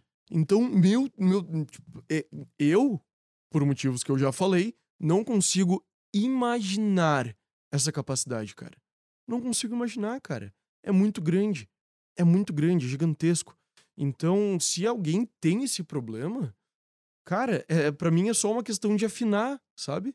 Cara, é, é e isso. botar esse, no é o, lugar. esse é o ponto, esse é o ponto. E botar no lugar, Esse é tipo, ponto. ah, eu sou o tempo todo ansioso por questões do meu futuro que eu ainda não consigo lidar com. Então você precisa de um plano que você consiga genuinamente ver como factível.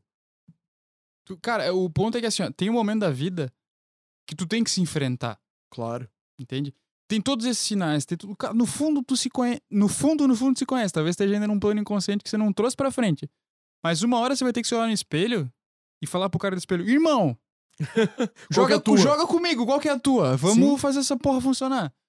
E é isso, sabe? É- é- em algum momento você vai ter que ter essa conversa. Que se você não tiver, muito provavelmente sua vida vai ser infeliz. E se você tiver, a chance da tua vida mudar da água pro vinho é enorme, velho. Enorme. Porque aí tudo aquilo que você fazia contra si, você muda. Eu tive um chefe uma vez, cara, que falou que quando ele era jovem, ele se ligou que tudo que ele pensava pra ele Uhum. Dava. Ele fa- dava errado. Cara, eu penso em fazer tal coisa, eu vou e faço. Eu me ferro. Então tudo que eu pensar em fazer, eu vou fazer o contrário. É tipo Sócrates. Tipo Sócrates. Que, É, tinha, que é. tinha o Daemon dele que Putz, é dizia: tipo- Olha, é não tipo faz isso, essa é. coisa, não Tipo faz essa isso. coisa. E.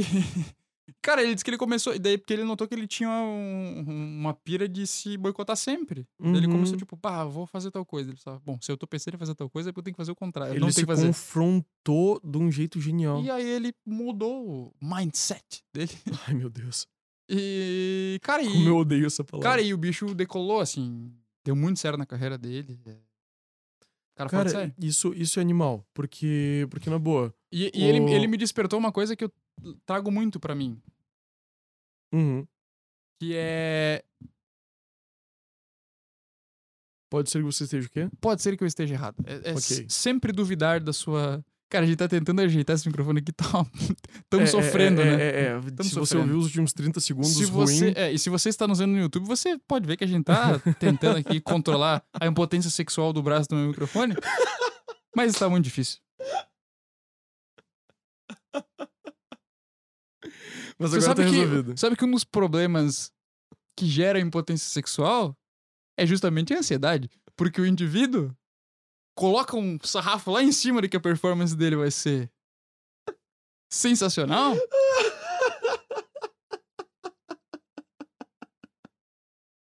E aí ele gera uma autocobrança pro desempenho dele. E ele se boicota. Biologicamente. Biologicamente. E aí ele sofre, a pessoa sofre, todo mundo sofre. Eu não sabia. Não não sabia. Claro, você é o cara que não tem ansiedade.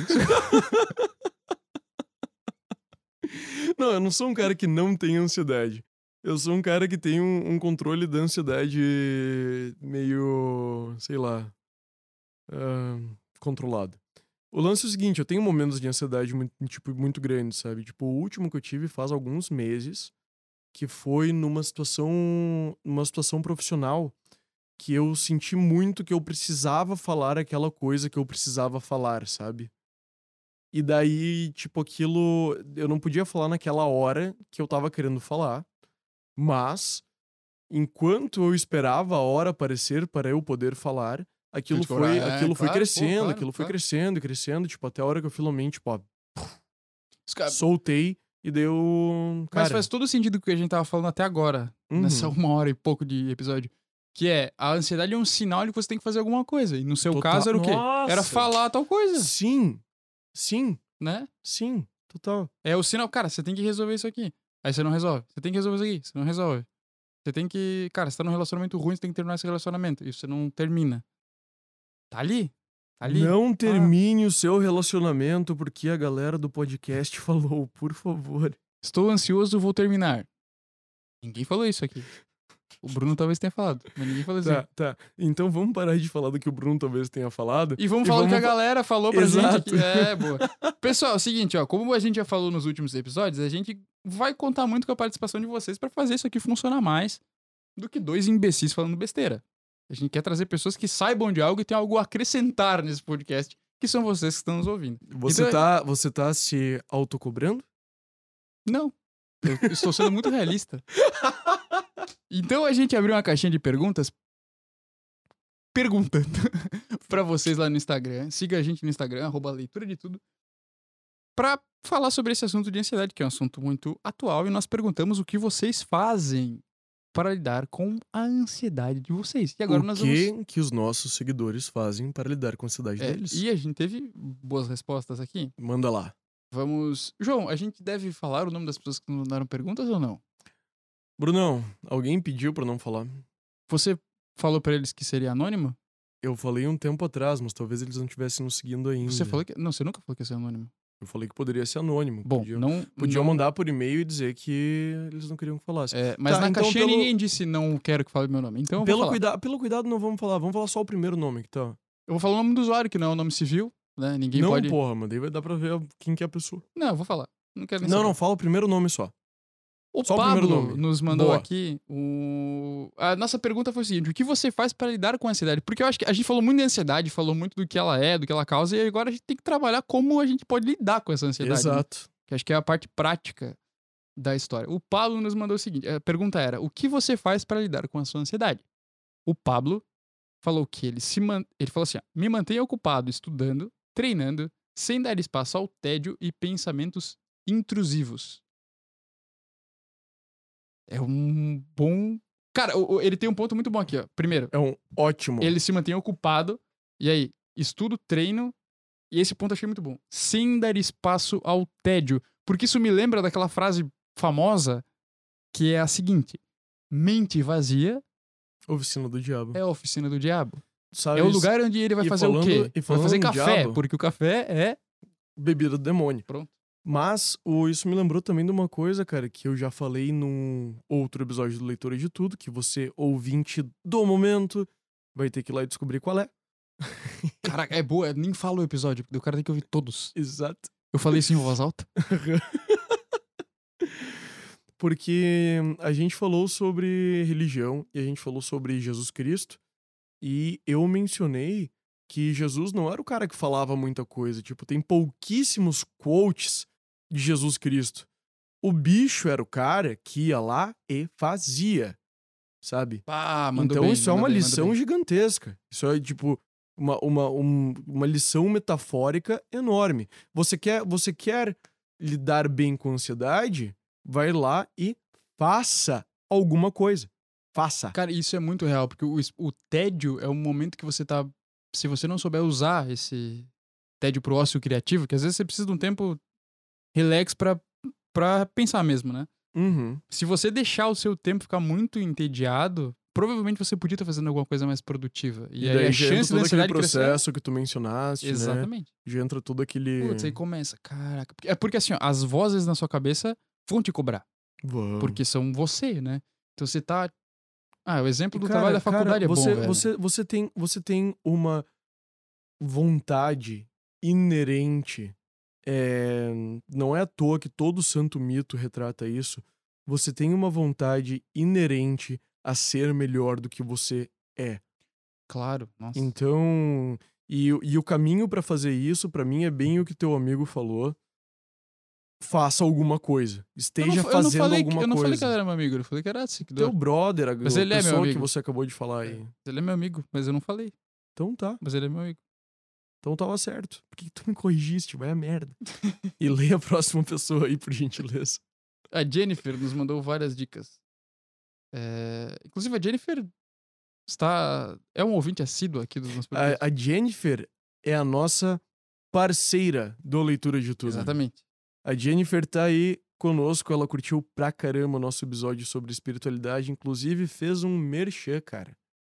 Que Foi muito bom, mora, cara, foi mora no bom. meu coração. Muito Achei aquilo de, um, de uma espiritualidade gigantesca. Jennifer, muito obrigado. Queremos você aqui nesse podcast em algum momento, hein? Isso. É.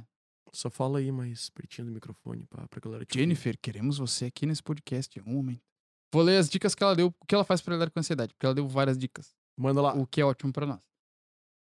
É, Primeira dica: não alimentar a ansiedade com açúcar e refinados. Opa! Eu faço muito isso. Nossa, eu como, cara, eu como muito doce quando eu tô ansioso, velho. Quanto mais ansioso eu tô, mais chocolate eu quero comer, velho. Eu pareço uma mulher na TPM. Eu, eu- Sério, eu, eu quero muito chocolate. velho. Eu fiz uma dieta uma vez que, a- que era meio modinha na galera do CrossFit. Que era Holy 30. São 30 dias com alimentação sem grãos e. Não, sei se é sem grãos bem, né? Mas é assim, uma Uhum. porrada de comida. Você não come arroz, pra ter uma ideia. E, cara, é assim, ó, é 30 dias comendo ovo, frango, batata doce e salada. Mais Que menos isso. inferno. E aí, cara, eles têm um termo muito bom no livro que fala dessa dieta, que eles falam que é o lidando com o dragão do açúcar. Porque quando você fica. Você tá viciado em açúcar e você para de comer açúcar, você fica bufando, irmão. Você fica cuspindo fogo sem açúcar. E, cara, o livro era massa, porque ele dava os dias, tipo, era uma prévia, assim. Ah, em cinco dias você vai estar meio assim. Tipo, nos três primeiros dias você tá de boa, nos cinco dias você começa a sentir falta. Lá pelo décimo terceiro dia você quer matar todo mundo. Depois do décimo sexto dia você já tá mais suave, que você já se acostumou. E é muito real. Tipo, cara, lá pelo décimo dia que eu tava sem comer doce. Tu queria E sem matar comer, alguém. Sem comer, cara, sem trigo, velho, sem Se pão. o teu vizinho sem tocasse pão- música Bicho, alta. Sem pão, sem queijo, Não, pera aí, queijo. sem pão. Claro, é, tem laticínio, laticínio não podia. Porque todas essas comidas têm propriedades inflamatórias. Sim, é. sim, eu tô ligado. Cara, eu tava 10 dias sem comer pão, sem comer açúcar, sem beber álcool. Que aí já me mata, né? É, Por porque que eu fico alguém? triste sem poder consumir álcool. Mas não porque eu consumo muito, só porque me, me dá tristeza tantas pessoas produzindo bebidas e deixar esse mundo sem contribuir com a economia da indústria da Claro, bebida. você não tem que que eu ser um membro ativo da sociedade. Claro, eu me preocupo. E então, sem álcool, sem açúcar, sem massa, sem queijo, sem leite. Ah, você ficou puto. Irmão, eu queria matar qualquer coisa que aparecesse na minha frente. Qualquer coisa. Qualquer coisa. Vinha, vinha aquele eu queria passarinho. matar aquela coisa. Qualquer aquele, coisa. aquele passarinho fofinho, tipo. Não, não era Ah. fofo, nada era fofinho. Só que depois dos 15 ou 20 dias, que daí passou, é, é, é como se fosse uma desintoxicação real, assim, tipo um Uhum. rehab mesmo. Então. Passou, cara, deu 15, 16 dias, eu tava, tipo, outra pessoa. Eu tava sussa de novo. A dica eu da. dormia melhor. Nossa, a Dormia dica da melhor? dormia melhor. Dica da Jenny, completamente foda. mais disposto. A dica é animal. Essa aqui, de cortar açúcar refinados. A segunda dica da Jenny, porque ela mandou. Eu posso. Vou chamar ela de Jenny porque ela é parceira do nosso episódio. Parceira do E leitura, porque é mais cara. fácil falar Jenny do que Jennifer. Uma sílaba menos. Jenny me lembra da música do Bon Jovi e Jennifer me lembra de uma música muito ruim que tocou por muito tempo. Era Jennifer, né? Tinha uma música chamada Ah, Jennifer. eu não faço ideia. É que você não ouve músicas normais, né, João? Desculpa. Se você não conhece Gustavo Lima, você conhece a música do Gustavo Lima? Bom, a segunda dica da Jennifer, ou Jenny para os mais próximos, é respiração pausada. Eu não sou mais próximo, mas o João é. Então, respiração pausada é a segunda dica. Isso faz todo sentido, porque se você for pensar nas meditações, uma das dicas é controlar a questão da respiração. Sim, até porque você não pode. Bom, eu chutando, né? Chutando total. Você não, se você controlar a tua respiração, você acaba controlando também toda a forma que teu cérebro vai receber oxigênio ou não, se pá. E daí você vai. Quando você esteve lá no, no Chile, vocês tiveram algumas, algumas técnicas relativas à respiração? Todas as meditações Tinha respiração. começavam com a respiração de alguma forma. e como né, é que você cara? se sentia? Mais calmo, mais agitado? Depende da técnica de meditação. Eu tive até meditação ativa, cara. Que é pra ficar agitado? Meditação ativa, você literalmente se mexe durante a meditação. Tipo, não se mexe pouco, sabe? Hum, Tipo, no final da meditação, tava tipo um deitado... crossfit na montanha. Não, não tem peso, não tem dumbbell, não tem, Não, mas, cara, você tem uma caixa e você fica pulando, fazendo uns, burpees já. não tem burpee. tem burpee. Não tem burpee. Mas, mas Cara. a, a questão da, a questão da respiração eu acho sensacional, até porque a respiração é o que eu uso pra dormir bem. Tipo, Ah, que massa. Você sabe que a primeira pessoa que me falou que eu devia meditar, acho que eu nunca te falei isso, mas a primeira pessoa que falou, irmão, você devia tentar meditação foi você. Tá falando sério? Juro, quando a gente tava tocando, ainda na, na época da faculdade, eu falei, puta, tô estressadão, tô ansioso, que já, naquela época eu já tinha esse problema. Você falou, ah, irmão, você devia tentar meditar. Eu pensei, cara, o que, que esse cabeludo tá me falando que eu tenho que meditar? Meu Deus, que otário. Não, mas eu falei, cara, meditar, irmão. Daí eu, eu pensei, o João medita. E aí eu fui atrás, cara, e me ajudou, me ajudou. Meditar e correr me ajudaram muito. É sério? Muito. aham. Olha só, cara, você não, você não só não só participa de um podcast dessa broderagem, você também começou a meditar. Comecei a meditar. É, eu comecei, parei, voltei. E Fico- só aproveitando fico muito feliz com Já isso. que a gente falou em burpee, primeira vez que eu fi- eu fiz uma aula experimental de crossfit, aí o, o coach veio me falar, cara, você tem que fazer um burpee. Você sabe o que é um burpee? Não. Eu falei, arroto.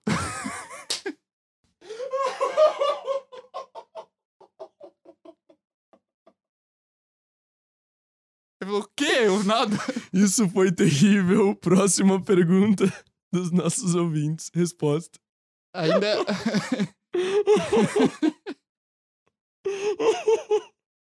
eu tinha esquecido isso, cara. Lembrei agora. É... Quando tenho picos de ansiedade, ligo um alerta em mim. Tá, mas quem falou isso, pô? A Jennifer. Fechou.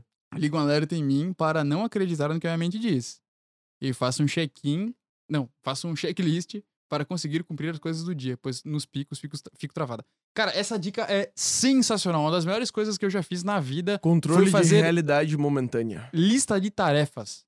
Eu aprendi isso num trabalho que eu tinha, que era assim, Brunão, você tem mil coisas pra fazer. Faz uma lista de tarefa. E você vai descobrir que uma das coisas mais prazerosas do mundo é riscar itens da sua lista de tarefa. Eu risco, na- eu, eu faço também, mas eu faço na minha cabeça. Tipo, Cara, ah, hoje não, eu preciso não, não. fazer isso daqui Bicho, tudo. Faz no papel. É que tu não tem. Se tu não tem problema de ansiedade, você não vai sentir tanto. Mas se você tem, o que, o que funciona pra mim? A minha cabeça nunca desliga. Nunca. Uhum. Sempre tem uma voz na cabeça. E quando você tem uma Até parada pra parece que fazer. você pensa. Até parece que eu penso. Quando você tem uma coisa pra fazer e tu não faz, tipo, ah, tu tem que fazer uma parada, tu fica pensando naquilo. Bah, tem que pagar uma conta. Que eu acabei de lembrar que eu não paguei as, as que venceram ontem. É, e tu fica com aquilo na cabeça. Bah, tem que pagar a O conta. cara tu acabou de confessar pro Serasa que tu não pagou o boleto. Não, porque é recente, né? Não tem problema. Quem nunca, né? Tu tá com aquilo na cabeça. E aí tu vai fazer, tipo, tu tá trabalhando e tu lembra. Cara, tem que pagar tal conta, tenho que ir na casa de tal pessoa. E aí, tu não faz. Só que aquilo fica na tua cabeça e quando tu vê, tu não tá se concentrando na tua tarefa atual. Sim. Se você escrever, colocar no papel, tipo, bah, tem que pagar a conta. Escreve, pagar a conta. Vai por mim. Você não vai ficar mais pensando mil vezes naquilo. Que parece que aquilo que tava na tua cabeça Materializou. foi materializado no papel. Então a lista de tarefas é massa por isso. Pra quem pensa muito no que tem pra fazer, coloca no papel que você vai sentir que você aquele fluxo de pensamento vai baixar um pouco Animal. e vai facilitar a tua vida. É uma baita dica essa que a gente Animal. Adorei. Dica do nosso amigo Guilherme. O que você faz pra lidar com ansiedade, Guilherme? Tomo 70 e 10 litros de café. Aí fico mais 70 e 10? Sim. Aí fico mais ansioso e entro em um looping eterno. Tem mais alguém que falou isso. Nosso amigo Yuri, Yuri toma um monte de café. Já que tô na merda, que seja acelerado. Eu entendo vocês, eu faço exatamente a mesma coisa. Mas, eh, vindo, vindo de alguém que entende vocês, mas de outra perspectiva, eu diria o seguinte: vocês estão mandando bem pra caralho. Porque vocês estão fazendo alguma coisa. Você tá fazendo uma coisa que é tomar café. Eu, eu faço isso também. Não, né? não, não toma café, mas tipo, se se é pra estar na merda, pra estar acelerado, porque eles estão fazendo alguma coisa ali naquele meio É, do caminho, é, tá vamos, ligado? né? Já que estamos fudidos, vamos tomar café. Mas considerem, talvez, no futuro, reduzir a quantidade de cafeína para que os seus receptores de adenosina no cérebro sejam eventualmente reduzidos e você durma melhor, descanse melhor e não fique estressado o dia inteiro. Ou tome café até você parar de dormir e continuar trabalhando. E É parar de dormir é o quê? Morrer? Não, morrer acho que é dormir pra sempre, né? Então, toma... Depende então da sua você- religião. então se você tomar muito café, você vai viver pra sempre. Tá aí o segredo da imortalidade. Vamos lá. Próxima. Tem uma moça chamada Kat que mandou. Eu durmo enquanto vocês fazem o podcast. Não. O que ela tá fazendo agora? Ela falou assim, ó. Vou treinar. É o que mais funciona pra mim. E se não dá pra treinar, eu choro em posição fetal. Ou assisto vídeos engraçados. Meu Deus, eu vou casar com essa mulher porque eu faço a Porque não sabe, a Kátia é a nossa diretora de. Do que que ela é diretora essa semana? De imagem? Sei lá, cara. É a diretora de quem traz o vinho pra, pra gente É. quando a gente precisa, tá A ligado? Kátia é. É a diretora que dorme enquanto, Isso. enquanto a gente tá gravando. Cara, mas o treinar funciona muito. Eu, eu demorei muito tempo pra entender que exercício físico me ajudava muito a lidar com a ansiedade, Exercício físico é a melhor coisa que tem. cara. Tanto que assim, ó, eu, eu descobri que eu era muito ansioso quando eu assisti Homem de Ferro 3. What? Sim. Porque no Homem de Onde é Ferro. que isso vai chegar, cara? Não, é fácil. No Homem de Ferro 3 é depois do Vingadores. E no Vingadores tem aquela invasão de um monte de alienígena em Nova York. Sim. E aí o, homem de, o Tony Stark fica tipo: Meu Deus, existem alienígenas. Fudeu. e ele tem um aquele transtorno de estresse pós- pós-traumático, tá ligado? Sim. Porque ele lida com os alienígenas e a porra toda e ele não sabe muito como fazer. E no Homem de Ferro 3 ele tem uns surtos, assim, tipo, que ele, ele. A galera começa a falar com ele e ele tem vontade de sair correndo. Tipo, ele sai correndo. Daí Eu vi o filme e eu pensei, irmão, Eu sou o Tony Stark. é isso! Não, eu sou o Tony Stark. Eu pensei, é isso! Quando eu tô muito ansioso, eu tenho vontade de sair correndo. Eu tô num lugar, juro, eu tô num lugar e eu começo a ficar com tanta, tanta energia acumulada e tão agoniado que eu preciso sair correndo. Eu pensei, caralho, eu tenho crise de ansiedade. Se eu tenho vontade de sair correndo, por que eu não começo a correr? E eu fui correr. E aí eu corria, tipo, 5km e voltava pra casa, tipo, putz, tava mais leve. Animal? E aí eu entendi que exercício físico me ajudava demais. Então, Já, treinar... já mencionamos no, em, em algum episódio deste podcast que o exercício físico tem o mesmo efeito que antidepressivos na sua cabeça. É. Ou seja, levanta peso, dança, faz esporte, vai correr, mas faça alguma coisa. É, se mexe, cara. Se mexer ajuda bastante. É, outra dica aqui. O Gabriel disse o seguinte. A gente não ia não falar sobre nomes, porra. Mas ele pode ter mais do que o sobrenome. Bom, o Gabriel disse. O que o, Gabriel, o que você faz com ansiedade? Não lido bem. Aguardo instruções. Temos algumas já. Corta açúcar, respira, treina, evita o tédio. Evito tédio, Ô, É. mas o, o Gabriel é um bicho que eu não consigo imaginar como que ele possa ser entediado, tá ligado? Eu também não, porque eu não conheço. Não, eu conheço. O bicho, tipo ele, tipo, ele tem uma voz do caralho, músico nota 10, sabe? E tá sempre fazendo alguma coisa, tá ligado? É bom. É, é- aí é mais fácil pra lidar, né? Uhum. A Patrícia disse: bebo vinho. Você estava ansioso pelo episódio de hoje? Não. Mesmo depois do rolo todo com o notebook? Não, o rolo todo com o notebook só fez eu pensar, bah, a gente vai ter que mudar de lugar. É, mas bebemos vinho também, né? Então, É, exato. Assim, ó, não recomendamos o uso de bebidas alcoólicas como, e nenhuma droga possível para lidar com a ansiedade. Você só vai piorar a sua vida se você fizer isso. É, vai. Mas- ah, se mexe, vai no psicólogo se você achar que você precisa de ajuda e encare as realidades que você precisa É. encarar. Agora, se você estiver bem, estiver relax, ou tá num dia que, tipo, putz, preciso dar uma relaxada aí. Tipo uma sexta-feira à noite que tu vai gravar um Putz. podcast. E aí você pensa, cara, vou tomar um vinho. Toma um vinho que vai dar tudo certo, não tem problema. Mas Ah, com moderação. hum, exato. A Luciane, que já deu a dica que a gente falou antes, faz o seguinte para lidar com, com, com ansiedade: terapia. Que é a melhor dica possível para alguém que tem ansiedade crônica, um transtorno de ansiedade. Inclusive, eu Faça previ, terapia. eu previ a dica da Luciane. Tu notaste, né? Sim, claro. Eu a gente, come- a gente a começou dica o episódio falando em terapia. Pois é. Mas não É. comigo, tem que ser Não, com um terapeuta real. Não, né? é, um exato. A psicólogo. gente começou o episódio fazendo uma terapia, por sinal. Exatamente. Olha só. Isso, mas assim, ó, isso, cara, isso é uma dica muito, assim, ó, muito de ouro. De ouro Se real. você puder, faça terapia. Mesmo que você não seja ansioso, mesmo que você não tenha transtorno nenhum, você vai ver que a sua vida pode melhorar muito. Você não precisa ser louco pra fazer terapia. Você precisa só ser um ser humano pra fazer terapia, tá ótimo. Até porque, tipo, você vai pra terapia e daí você descobre todo um, tipo, todo um universo Você teu se que descobre. você velho. não tinha conhecimento que existia, sabe? E pode até ser ruim nas primeiras semanas, mas chega um momento que tu olhas pra trás e fala: "Meu Deus, ainda bem É. que eu fiz isso". Não, tenha coragem pra se encarar e faça, vale muito a pena. Exato.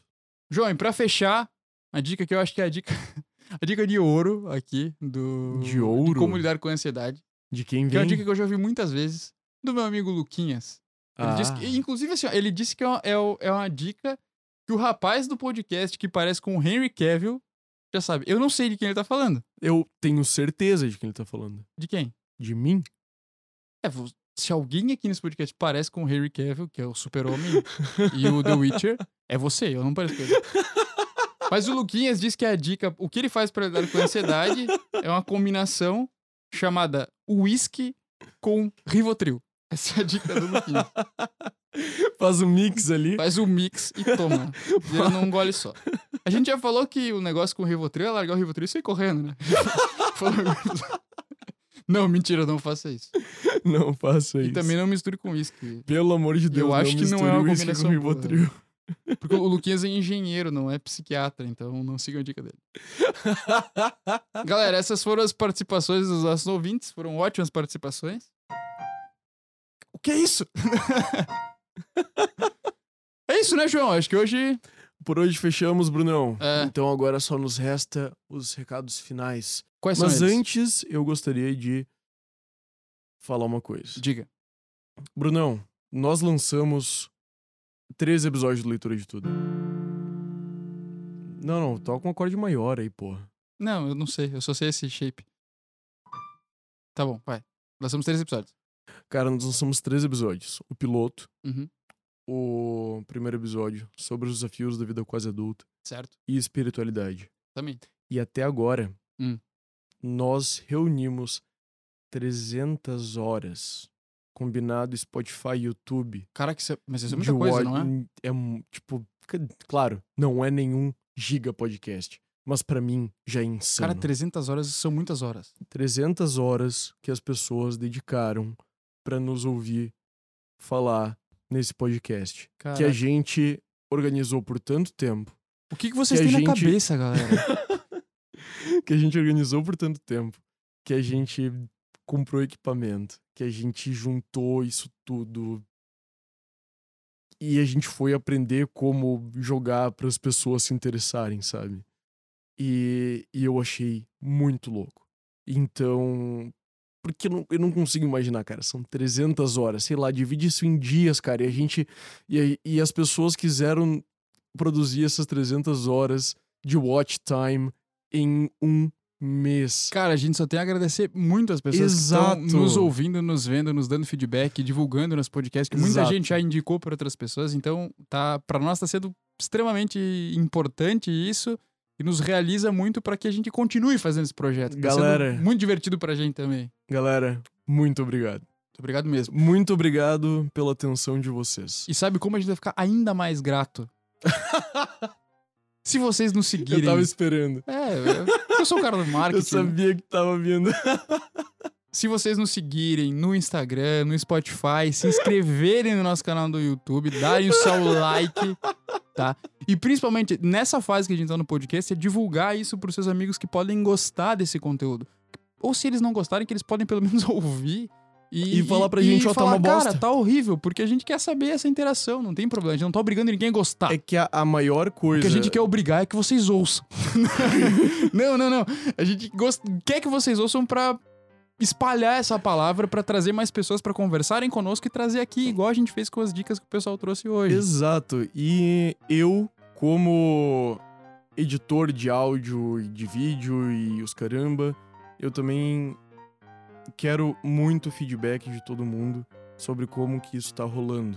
É. Porque eu não sou uma pessoa com experiência nisso. Isso é- então, me ajuda muito saber qual que é a perspectiva Cara, é importante, se você puder deixar seu comentário quando a gente posta no Insta, quando a gente posta aqui no Instagram, no Instagram, no, duas vezes na mesma rede, né? Quando você posta aqui no, Aqui no Instagram. a gente posta aqui no YouTube ou no Spotify, enfim, se puder dar o feedback pra gente é muito legal. Então, continua acompanhando, vai Cara, ter mais conteúdo. Todo santo feedback que eu ou o Bruno recebemos, a gente manda um pro outro Sim. e a é. gente discute sobre. É. E, e ele gera uma consequência material no nosso podcast, cara. Então é isso. Segue a gente no Spotify, no YouTube, nas redes sociais. Fica esperto que daqui a pouco tem mais episódios e a gente vai contar muito com a participação de vocês. E somos eternamente gratos por isso. É isso. Valeu! Até mais.